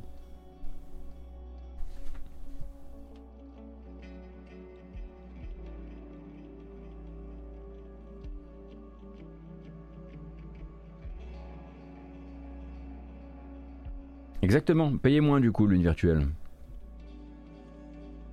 Après, est-ce que c'est. Hmm, il y a peut-être aussi une, barrière que moi j'ai pas, c'est est-ce que le 4-5e est déjà euh, la possibilité de signer des contrats en 4-5e qui soient en plus euh, flexibles dans le temps, c'est-à-dire pouvoir dire le mois prochain je fais du 4-5e, le mois suivant je fais du 5-5.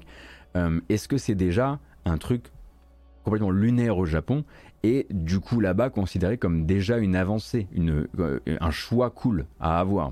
Euh, mais voilà, pour nous et de la manière dont nous on le regarde et où, nous on regarde et de la manière dont nous on regarde les, tentatives de, des entreprises de faire justement de la, semaine de 4 jours mais payer pareil, avec une toute autre, valorisation des journées.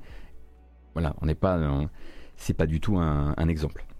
Bah, c'est pas un exemple qui vient s'inscrire dans ce sujet-là, quoi. Note effectivement Yann Stone, comme tu le dis, un 4-5e flexible, c'est même effectivement aussi euh, lunaire en France tu signes au 4-5e ou tu signes pas au 4-5e, mais tu décides pas chaque mois si tu feras du 4-5e ou pas.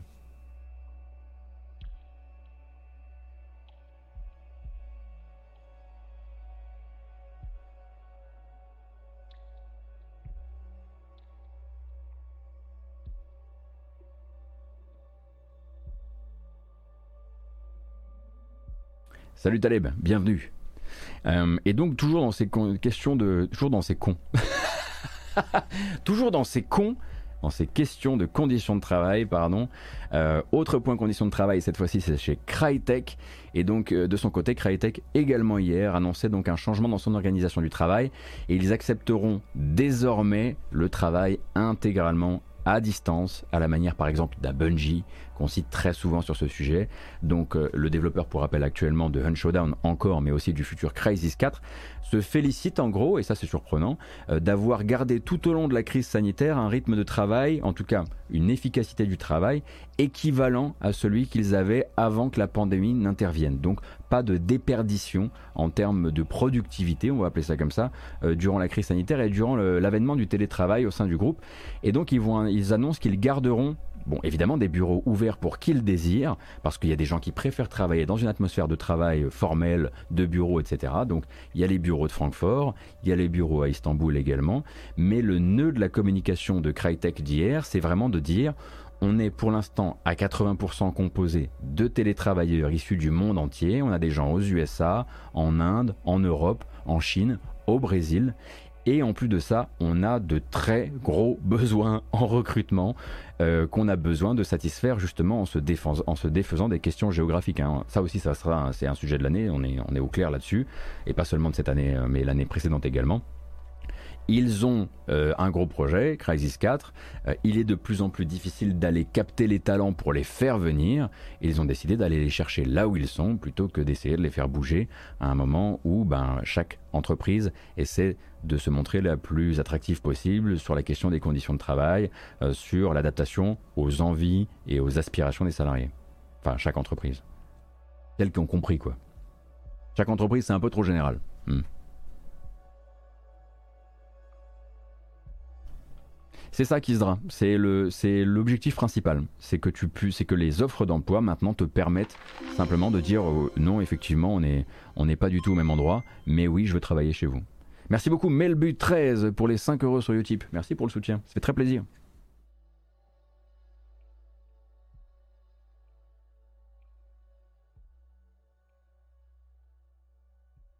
J'ai ouï dire qu'un studio bordelais pourrait ou serait en train de tester la semaine de 4 jours.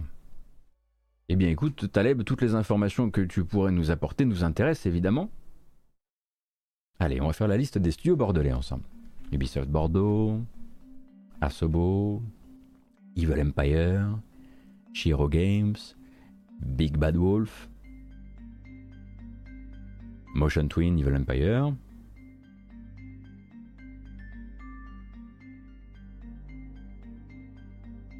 Effectivement, eh oui, effectivement. Awaseb aussi, ou Awakeb, je sais jamais comment on le dit. Playwing, qui font le jeu de dragon free-to-play, ouais, carrément. Oh, ça, oh, Dotemu, ils ont du monde là-bas?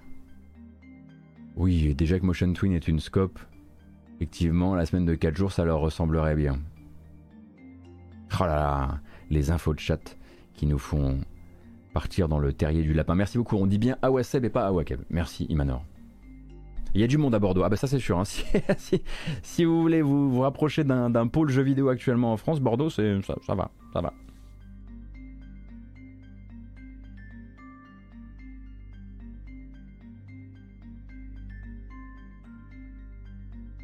Voilà donc pour le gros des news, mais il en restait un petit peu, du coup j'en fais des plus courtes.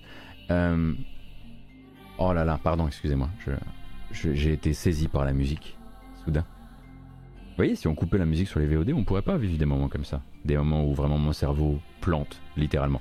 Donc les petits flash news qui nous restaient, euh, pendant qu'on a un Sonic 2 qui dynamite le box-office américain, hein, pour rappel, qui est en train de devenir la plus grosse adaptation jeu vidéo euh, du, euh, en termes de revenus générés.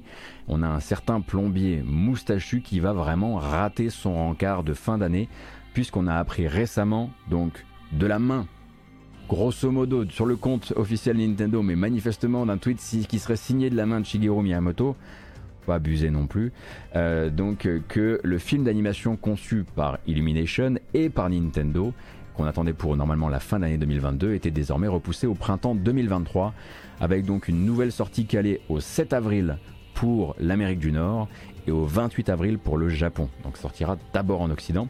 Et donc, euh, pour rappel, c'est toujours Illumination qui s'en occupe, donc la société de Chris Meledandri, qui est entrée euh, donc euh, au directoire de Nintendo hein, par, cette, par ce rapprochement très fort entre Nintendo et Illumination. Et donc, a priori, le projet aurait besoin de plus de temps. et pour rappel, on n'en sait pas grand chose du projet actuellement. Il n'y a pas vraiment eu de teaser. On connaît simplement le, on connaît simplement le casting. Je vous rappelle les bases Chris Pratt sera Mario, non c'est pas une blague. Charlie Day sera Luigi, ce qui est d'une logique implacable. Jack Black sera Bowser. Euh, qui on a d'autres euh... Seth Rogen sera Donkey Kong. Pensez à la perfection de Seth Rogen en Donkey Kong. Moi, pour moi c'est le c'est le, le choix le plus évident de tout ce casting.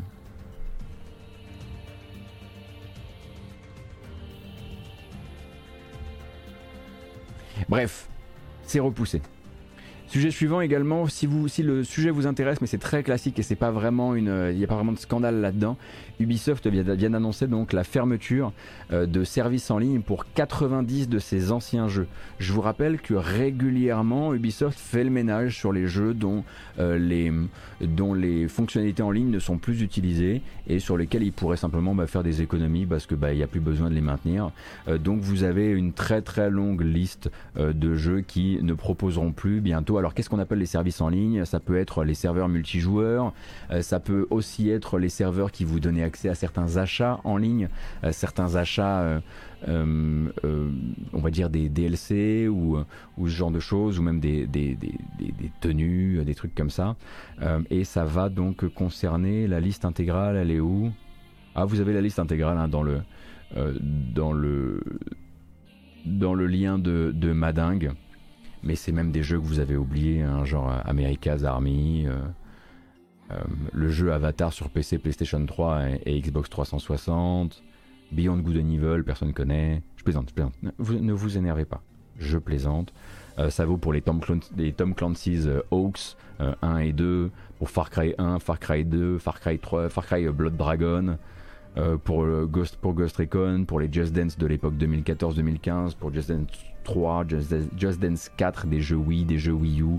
Enfin voilà, il n'y a pas vraiment de panique à avoir là-dedans. Ils avaient plusieurs fois annoncé qu'ils feraient un ménage. Et bah là, ils en font, euh, ils en font un grand.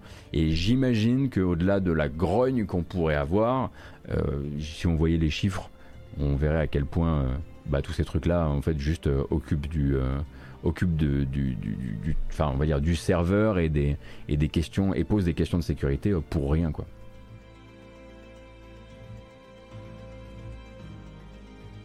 Après, c'est vraiment uniquement les fonctionnalités en ligne. Ça ne veut pas dire que, vous pouvez, que les jeux disparaissent, évidemment.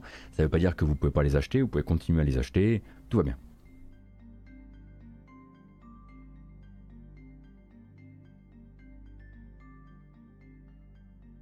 Les leaderboards, voilà, ce genre de choses.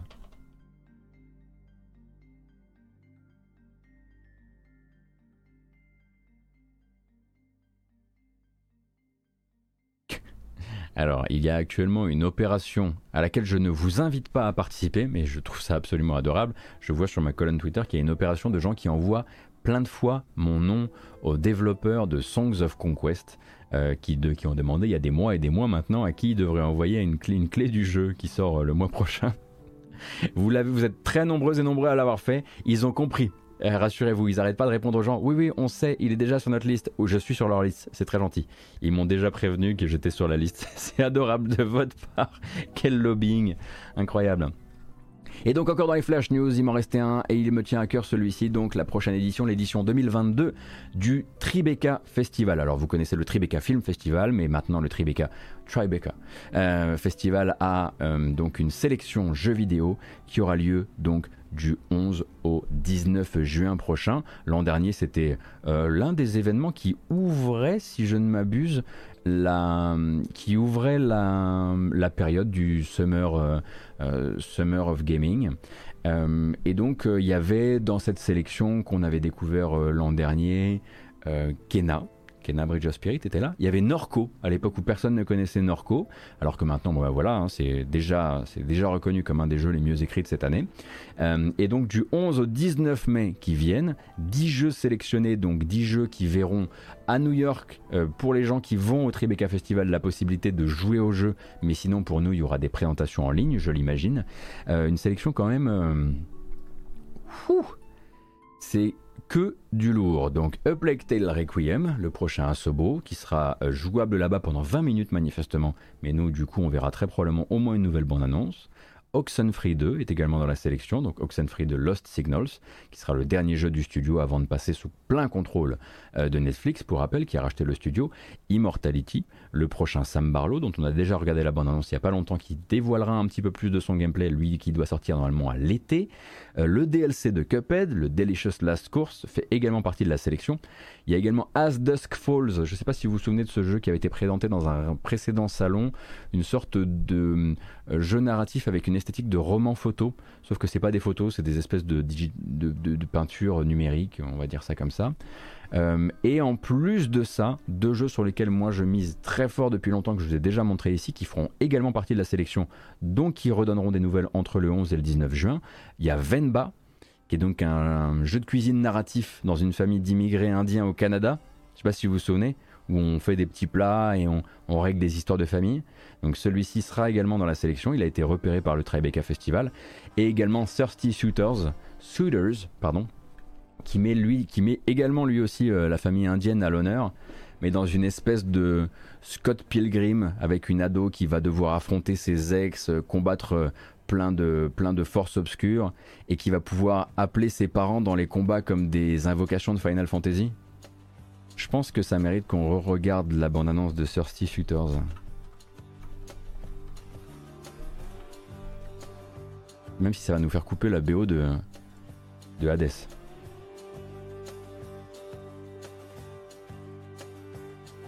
Édité chez Annapurna celui-ci.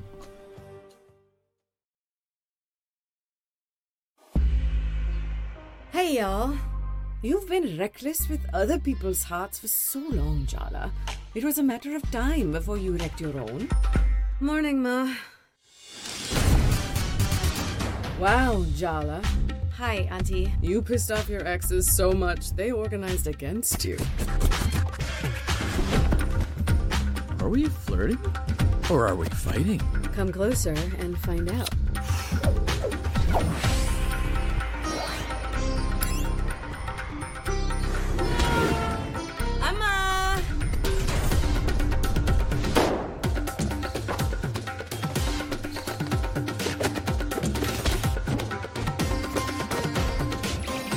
Time to cook.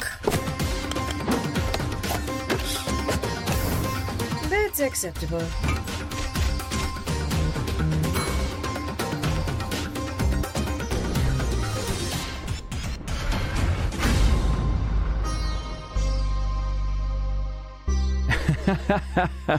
Affrontez vos ex, décevez vos parents et trouvez-vous vous-même. Donc voilà, euh, Certi Shooters, c'est vraiment, vraiment un jeu dont j'attends euh, de découvrir plus dans les temps à venir euh, et qui, sera, qui fera aussi partie de la sélection.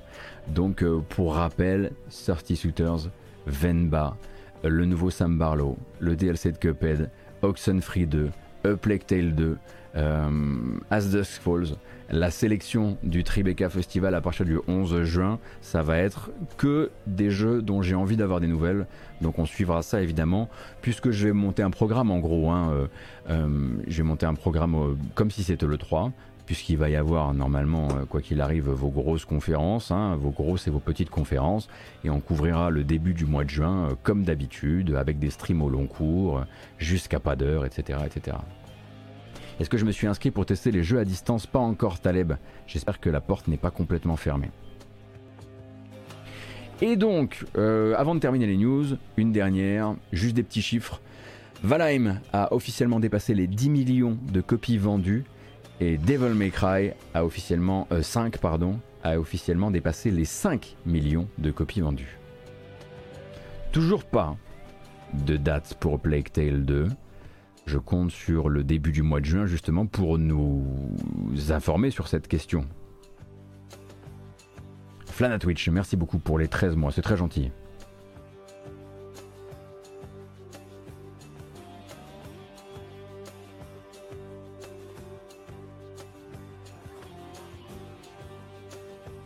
Euh, Will and Will, je peux te mettre euh, euh, pour.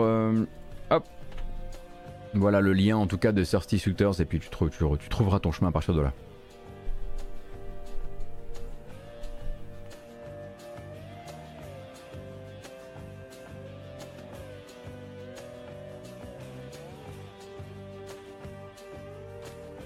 Allez, il est l'heure. Ah bah. Il est l'heure de faire une petite. de se détendre une seconde. Mais avec quel morceau de musique? Pas se rater, c'est important. Ah, voilà, ça, ça va vous faire un bien fou, vous allez voir.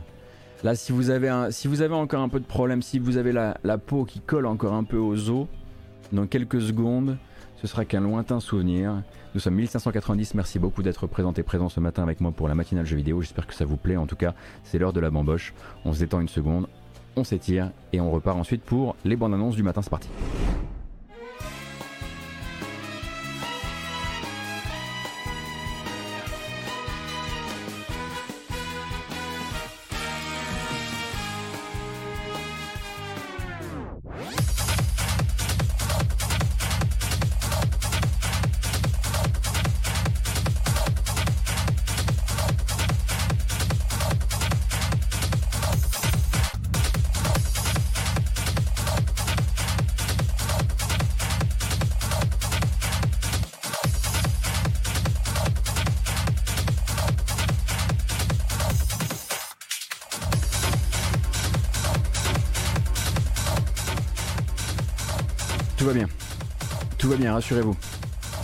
C'est de, la, de la thérapie par la musique. Vous voyez déjà, vous sentez la peau qui se décolle. Oh, ça se décolle bien.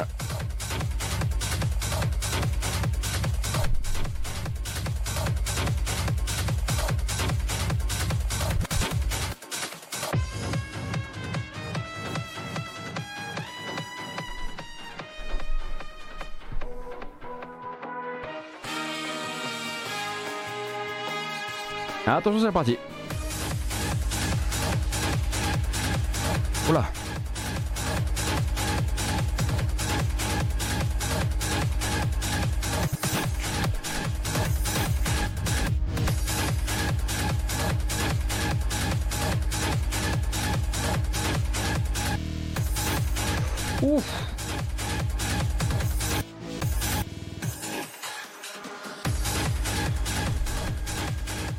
Ça va, hein Franchement, on n'est pas, bien, hein, avec une petite douceur matinale comme ça qui vous met tranquille, bien comme il faut. Bon, merci beaucoup d'être là. En tout cas, ça me fait extrêmement plaisir de vous avoir euh, avec moi ce matin. Je vous rappelle les bases. Cette vidéo s'en ira sur YouTube tout à l'heure. Vous pouvez vous abonner à la chaîne là-bas si ça vous intéresse pour ne rien rater.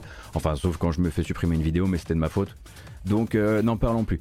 Et je vous rappelle également que si vous voulez euh, soutenir la chaîne d'une manière ou d'une autre, il y a plein de manières de le faire. Par exemple, si vous êtes en train de me regarder et que vous n'avez pas encore euh, décidé de suivre la chaîne, ça peut être un bon début. Vous pouvez également décider soit de sub à la chaîne ou d'utiliser votre Prime Gaming et également ou et de faire la bascule vers utip utip.io slash gotos qui est l'endroit où vous pouvez me soutenir financièrement et c'est la manière la plus pérenne de me soutenir et c'est très bien. En tout cas, quoi qu'il arrive, tout est bien. Un follow, c'est déjà très bien. Merci beaucoup pour votre présence, ça fait très plaisir. Et si vous ne pouvez rien faire de tout ça et si vous ne voulez même pas follow, si vous êtes déjà dans le chat et que vous passez un bon moment, ça me fait tout plaisir du monde. Voilà. Euh, et euh, nous voilà repartis parce que là, je sens bien qu'on est un peu à, votre maximum en termes musical.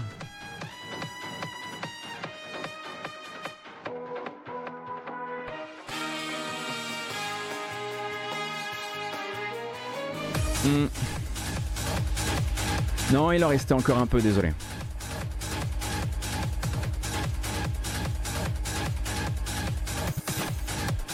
Et Michel Muller vous embrasse évidemment.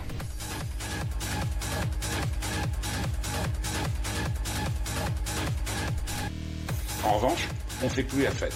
La bamboche, c'est terminé.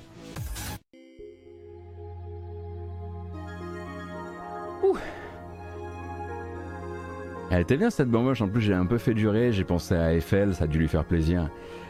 Euh, Kratos, s'il te plaît. Euh, Monsieur K Social, c'est très gentil pour les trois merci beaucoup, merci Cube également, merci Reda pour le follow, ça fait très plaisir. Alors, on continue. J'avais, j'ai promis, donc je ne, je ne mentirai point. Euh, il y a quelques bonnes annonces à regarder, et on va commencer par. Vous allez voir que celles-ci sont pas forcément des jeux à sortir. Je vous rappelle quand même, avant qu'on regarde les bandes annonces, que plusieurs jeux sont ou vont sortir cette semaine et qu'on avait fait un point là-dessus avant que cette euh, VOD ne disparaisse malheureusement. Cependant, ça va me permettre de vous rappeler quand même euh, que est sorti hier donc Dune Spice Wars, le nouveau Shiro Games euh, en accès anticipé sur Steam, que c'est le cas aussi pour Galactic Civilization 4, que c'est le cas aussi pour King Arthur Night's Tale qui est sorti d'accès anticipé, que aujourd'hui c'est la sortie de The Stanley Parable Ultra Deluxe sur PC, sur console de salon et sur Switch, que c'est également la sortie aujourd'hui, c'est vrai, de Vampire the Masquerade Blood Hunt. Oui, bon, le Battle Royale euh, Vampire la Mascarade, d'accord, oui, c'est vrai, rien n'est un mensonge là-dedans, et que demain ce sera la très grande journée de lancement de Rogue Legacy 2, et c'est le jeu qu'on streamera très probablement demain matin. Euh, et vendredi, c'est Nintendo Switch Sports évidemment. Mais à côté de ça, il y a des autres jeux à voir pour un peu plus tard, par exemple aux, alentours du 24 mai. C'est pas pour tout de suite, tout de suite. Donc avec Floppy Nights, un jeu que je vous avais déjà montré, mais qui se date avec une sortie Xbox One et PC. Xbox One et PC égale dans ce cas aussi sur le Game Pass.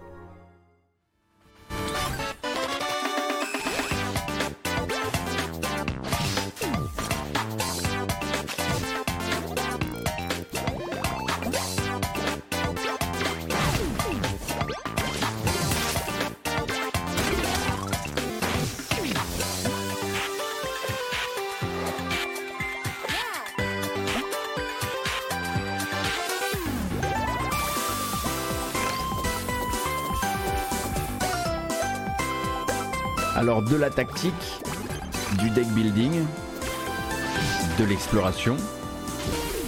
Dicey Dungeon à la DA, alors oui, hein, c'est la même artiste qui s'est occupée de fournir aux deux jeux leur direction artistique. Du coup, vous retrouverez le, la patte de celle qui s'appelle, je crois, euh, Marlo Dobby Je crois que c'est comme ça qu'elle s'appelle. Bref, Floppy Nights, je le rappelle, sort sur Xbox et PC le 24 mai, euh, avec une disponibilité dans le Game Pass.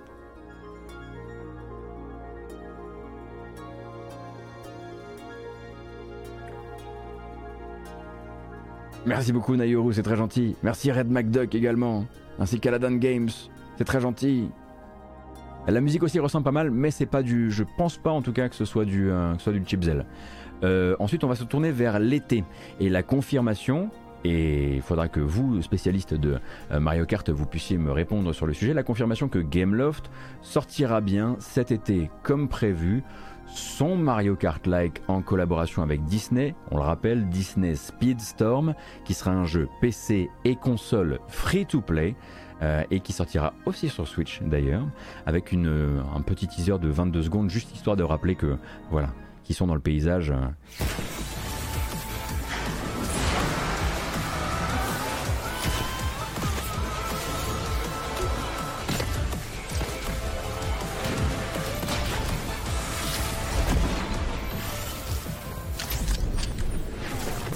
Alors il y avait déjà plus de gameplay qui avait été présenté hein, euh, par, le, passé, mais là c'était plus une manière de dire, euh, une manière pour Gameloft de dire euh, on va juste pas rater le coche, rassurez-vous. Et si ça se trouve, on pourrait avoir, bah, je sais qu'il y a beaucoup de, il y a beaucoup de gens qui, il y a beaucoup de jeux qui voudraient devenir un Mario Kart-like de qualité. Il y a très peu de jeux qui y arrivent. On embrasse évidemment Chocobo Racing ou Chocobo GP, donc effectivement, ça a déjà l'air moins éclaté que Chocobo euh, GP. D'ailleurs, j'ai commencé à m'intéresser via Speedon à la scène euh, un petit peu compétitive vénère de Micro Machine qui est sortie en fin d'année dernière. Et il se passe des trucs. Et, euh, et, il, se passe, il se passe deux trois trucs hein, quand même. C'est assez spectaculaire à regarder. Je vous recommande hein, si vous avez, êtes dans une soirée de curiosité. et donc ensuite on se tournera vers l'automne euh, alors, l'automne verra arriver un jeu dont je ne vais rien vous dire, mais vous allez comprendre tout seul pourquoi il m'a branché. Je ne vais même pas dire son titre, je vous le dirai après. Mais je pense qu'on sera, on sera plusieurs.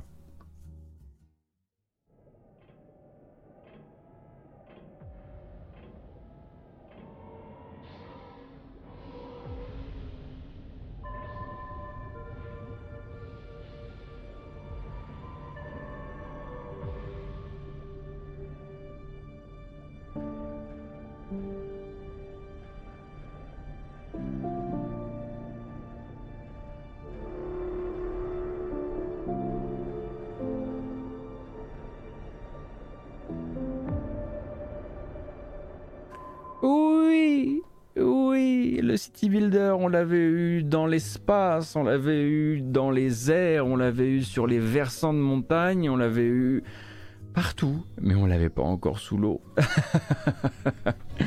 Donc voilà, c'est juste un city builder euh, dans les fonds marins qui s'appelle euh, Aquatico, tout simplement, euh, et qui compte se lancer sur Steam à l'automne 2022. Le teaser est sorti il y a pas très très longtemps, on connaît assez peu, assez peu le dev, mais voilà, on gardera ça dans, un, dans un coin.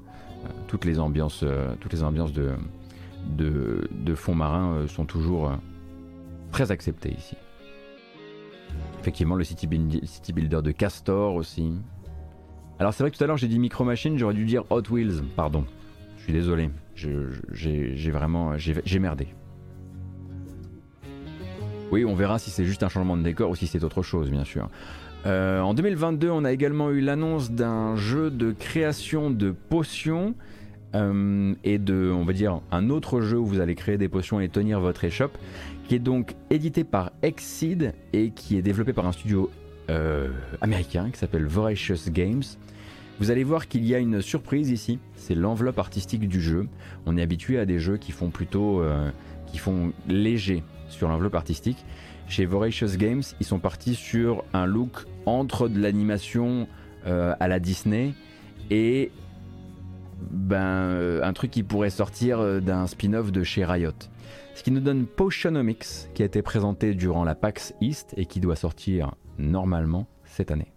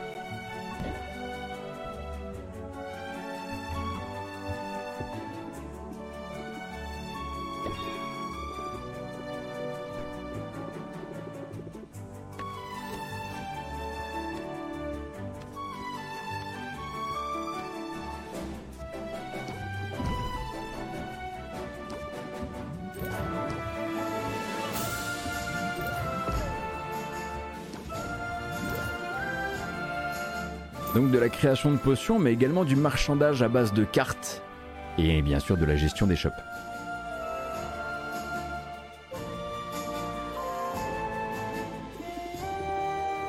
Toute la générosité des animes, c'est chaud. C'est chaud comme ça a dû leur coûter cher. Donc prévu avant toute chose sur Steam, et puis on l'imagine ensuite hein, évidemment euh, sur console Potionomics. Oui, j'ai l'impression qu'il y a aussi un peu de romance. Oui. Oui, bah oui, bah oui, bah ils- tous, les, tous les personnages sont sexy euh, déjà de base. hein, euh, donc, euh, on savait un petit peu où on mettait les pieds. Euh, le prochain a été annoncé par Raw Fury très récemment. C'est le prochain jeu des créateurs de Call of the Sea. Il fera partie justement de la sélection du euh, Tribeca Festival du 11 au 19. Euh, il s'appelle American Arcadia. Et vous allez voir que ça va nous changer de Call of the Sea, euh, mais que ça a l'air également très intéressant. On dirait donc qu'on se dirige vers un platformer action en 2,5D, on va dire très cinématique, comme pouvait l'être un jeu comme Inside. Mais cette fois-ci, le but va être pour une série de personnages, un ou plusieurs personnages, on ne sait pas encore, de se barrer d'une simulation télévisuelle façon... euh, euh, ah là là là là là là, je perds mes mots, c'est terrible.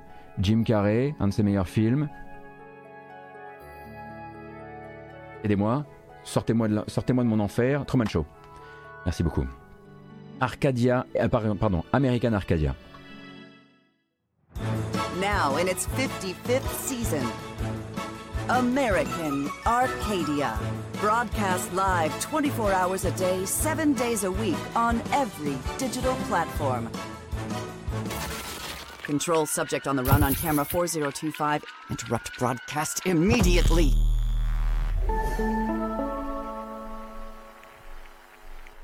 C'est court comme teaser, mais ça pose l'ambiance. Fuir une télé-réalité. Fuir une télé-réalité, donc, dans American Arcadia, euh, le nouveau jeu des créateurs de Call of the Sea. On dirait effectivement un- une rencontre entre Inside et Truman Show. Ça va faire réfléchir. Et c'est attendu pour... Eh ben on n'a pas de date pour le moment, alors on va se montrer patient.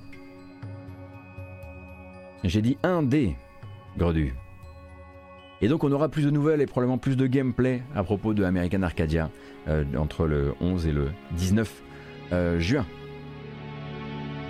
Et j'en avais gardé un dernier pour vous avant qu'on parle un peu de musique de jeux vidéo. Euh, oui, c'est un peu la surprise, c'est qu'il y avait encore une petite section sur la musique de jeux vidéo derrière. Il s'agit de Saviorless, qui a été donc signé chez Plugin Digital. Et donc Saviorless est le premier jeu indépendant commercial cubain. Ou en tout cas, il se présente comme ça. Et c'est plutôt très joli. Là encore, pas de plateforme ni de date, mais un trailer.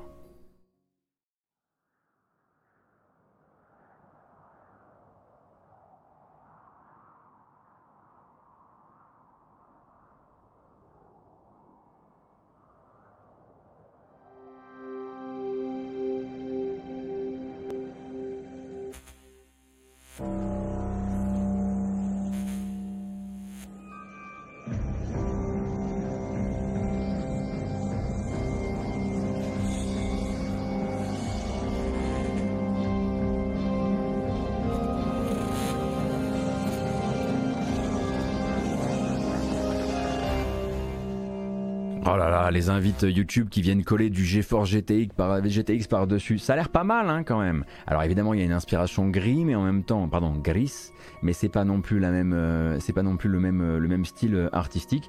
Pour l'instant, on en sait très peu, mais ça s'appelle donc Saviorless et c'est prévu pour, on sait pas, on sait pas, on attend. Euh, donc euh, c'est signé chez Plugin Digital, ce qui devrait normalement permettre aux développeurs de communiquer un peu plus dans les temps à venir et montrer un peu son gameplay. Il y a une démo, il y a une démo actuellement de Saviorless et j'étais pas au courant et c'est le chat qui me l'apprend. Vraiment, ça n'arrive jamais. Première nouvelle. Ah bah merci beaucoup Kaincha. J'espère que la, la démo du coup est pas trop vieille. Euh, mais d'accord. Alors c'est vrai que Trigon Space Story sort, sort demain et j'ai rien et vous n'avez rien entendu à ce propos. La dernière fois que j'ai parlé de Trigon Space Story, on me l'a jeté à la tête. On m'a dit c'est rien qu'un gros plagiat de FTL et tout le monde en rit depuis des années. C'est juste que toi t'étais pas au courant. Alors J'en ai déjà parlé par le passé, mais oui, Trigon Space Story, qui, euh, euh Trigon, pardon, double point Space Story, sort demain, et c'est un reskin de FTL. Euh, et vous allez probablement en voir des streams un peu partout. Je crois d'ailleurs que le vieux monsieur a déjà streamé du jeu. Euh, voilà. C'est dit.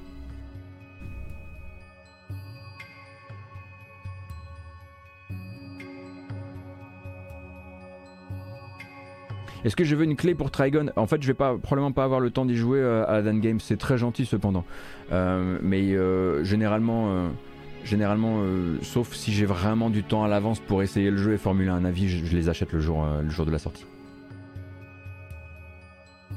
Allez, je disais qu'on allait parler de musique de jeux vidéo, donc c'était juste pour attirer votre attention sur trois événements, en tout cas trois sujets. Euh, le premier donc c'est que Starfield continue sa communication et que Starfield en a marre de montrer des artworks et on a marre de parler de oui mais on a un système de faction etc. Donc là en fait ils ont donné la parole pendant 6 minutes 40 au compositeur du jeu, Zur, ainsi qu'au sound designer senior du jeu, euh, pour discuter un petit peu des ambiances à prévoir dans Starfield. Ça s'appelle Into the Starfield, The Sound of Adventure. Et donc c'est une vidéo qui, si vous êtes intéressé par toutes ces choses-là euh, et intéressé par le son dans les jeux vidéo, devrait forcément vous intéresser. C'est toujours un plaisir de toute façon de, d'entendre Ainon Zur parler de son travail. It is the emotional dimension. Alors ça c'est Einanzur hein, que vous connaissez probablement pour son travail sur euh, Fallout 3, sur Fallout 4, euh, également sur la série Cyberia, sur Fallout 76.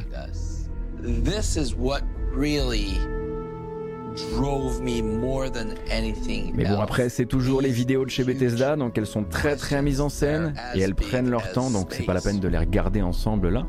Mais euh, vraiment, je, vous encourage à vous intéresser à cette vidéo. C'est de loin celle que j'ai trouvée la plus, pour l'instant. Bon, j'ai un biais aussi, euh, la plus intéressante sur le futur Starfield qui doit toujours normalement sortir le 11 novembre 2022.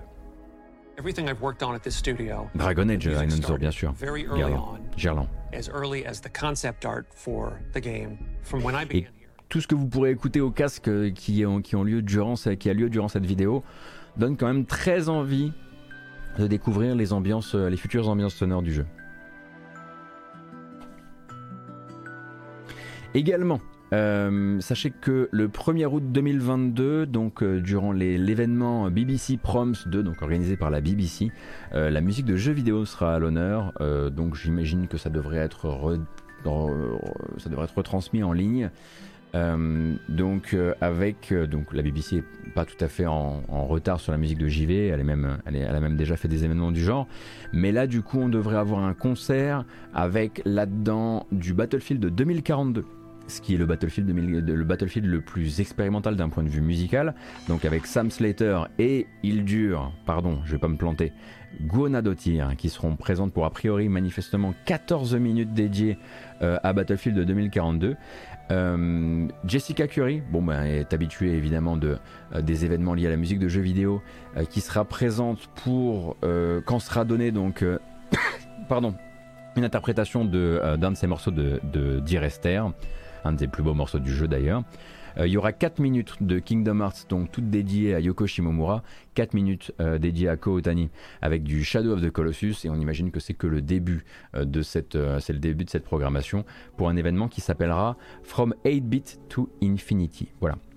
Et le truc le plus important, je pense que je voulais vous, transmettre d'un point de vue musique de jeux vidéo, c'est que la série Ace Attorney va fêter ses 20 ans euh, au, cours notamment d'un concert qui sera donné donc à Shibuya le 7 euh, c'est où déjà? Attendez, je veux être sûr de ce que je raconte. Le 7 mai prochain. Et donc ce concert, c'est vrai que se rendre à Shibuya d'ici le 7 mai, c'est un peu tendu. hein, on n'est pas sûr de pouvoir, euh, ne serait-ce que voilà, économiser suffisamment.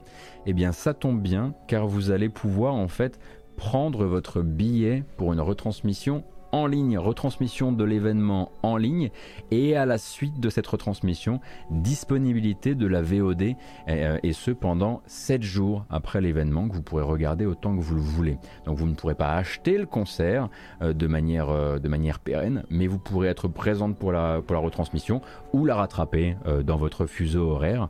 Ça s'appelle le Ace Attorney 20th Anniversary Orchestra Concert, et il y a en fait les meilleurs morceaux de l'ancien concert euh, du, euh, l'ancien concert ou peut-être même de ce concert qui aura peut-être déjà été enregistré je ne sais pas qui ont été postés sur YouTube ce qui donne quand même très envie de tout voir et d'être présent pour l'événement dans son intégralité.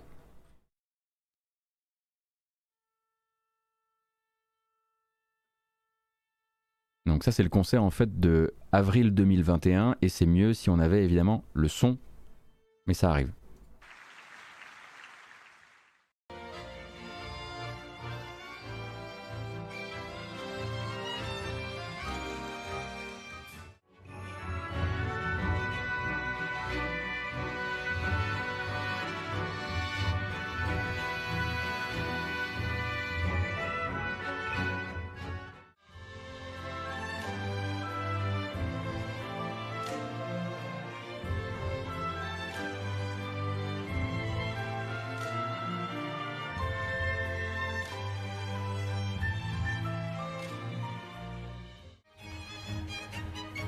voilà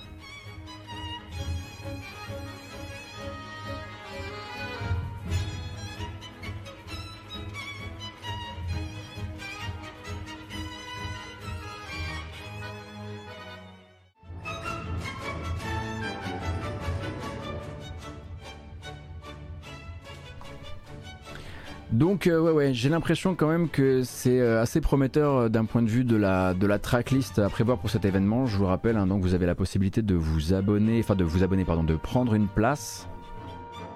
Mettez.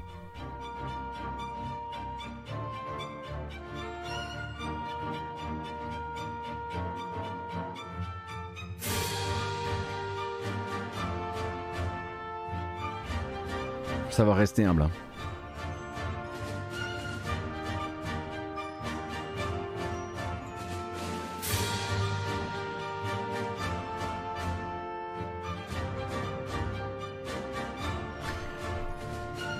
Les liens pour les places euh, donc pour cet événement à distance et numérique euh, sur le, chat. Euh, et ça coûte l'équivalent, il me semble, de 27 euros ou quelque chose comme ça pour accès donc au live le soir même. Ce sera peut-être pas le soir pour nous du coup. Pardon, excusez-moi, mais aussi à la VOD pendant 7 jours. Voilà, comme ça vous savez absolument tout. Et nous on va pouvoir mettre cette VOD en boîte et ensuite rester un petit peu en ligne. Parce que j'ai envie de jouer à un jeu vidéo. Lequel, je ne sais pas, mais j'ai envie de jouer à un jeu vidéo. Euh, du coup... euh, Bah c'est fini. On est d'accord que c'est fini? Oui, oui, pour aujourd'hui c'est fini. Euh, pour rappel, donc le prochain point news jeu vidéo, ça sera vendredi à 13h, ou du 13h 15h30. Quoi qu'il arrive, nous on sera en live demain 9h pour jouer à des jeux vidéo, notamment à Rogue Legacy 2. On met cette matinale en boîte euh, et ensuite je reste un petit peu en live et je pensais peut-être jouer à Shotgun King, je ne sais pas. Voilà, bref. Et réfléchir pendant le, pendant le générique. Oh non Probablement pas jouer au Battle Royale Vampire, j'ai mes limites. Non, puis j'ai bien aimé ma matinée, j'ai envie que ça continue comme ça. Merci beaucoup à toutes et à tous d'avoir été présents et présents avec moi ce matin pour les news jeux vidéo. J'espère que ça vous a plu. Je vous rappelle que vous pourrez rattraper euh, cette VOD sur YouTube si vous le désirez. Donc il y a une chaîne YouTube, hein, youtube.com slash gotos, et puis vous retrouverez tout ça. Vous pourrez vous abonner là-bas, mettre les pouces verts qui vont bien. Les pouces verts, il n'y a pas de pouces verts, qu'est-ce que tu racontes? Tais-toi. Euh, et donc, merci beaucoup les personnes qui ont décidé de suivre la chaîne, de follow, de claquer un sub ou un Amazon Prime. Et merci aux personnes également qui me soutiennent via Utip, qui rendent cette aventure euh, toujours possible et toujours motivante pour moi. Euh, je vous donne rendez-vous, comme je le disais, demain matin, 9h, pour jouer à des jeux. Et j'ai déjà dit merci? Ah non, oui, vidéo chapitrée sur YouTube qui ensuite va créer une version podcast. Une version podcast qui apparaîtra sur les plateformes de podcast sur la matinale jeu vidéo, c'est le terme qu'il faut chercher, au cours de l'après-midi. Ça vaut pour Google, pour Apple, pour Spotify, pour Deezer, votre application de podcast favorite, tout ça, tout ça. Voilà. Ah, il y a un truc que j'ai oublié de dire, je crois que c'est merci. Donc, euh, merci infiniment. Prenez grand soin de vous. Et à la prochaine, ou à dans une minute, parce que moi je reste dans le coin en fait. Salut YouTube, à plus.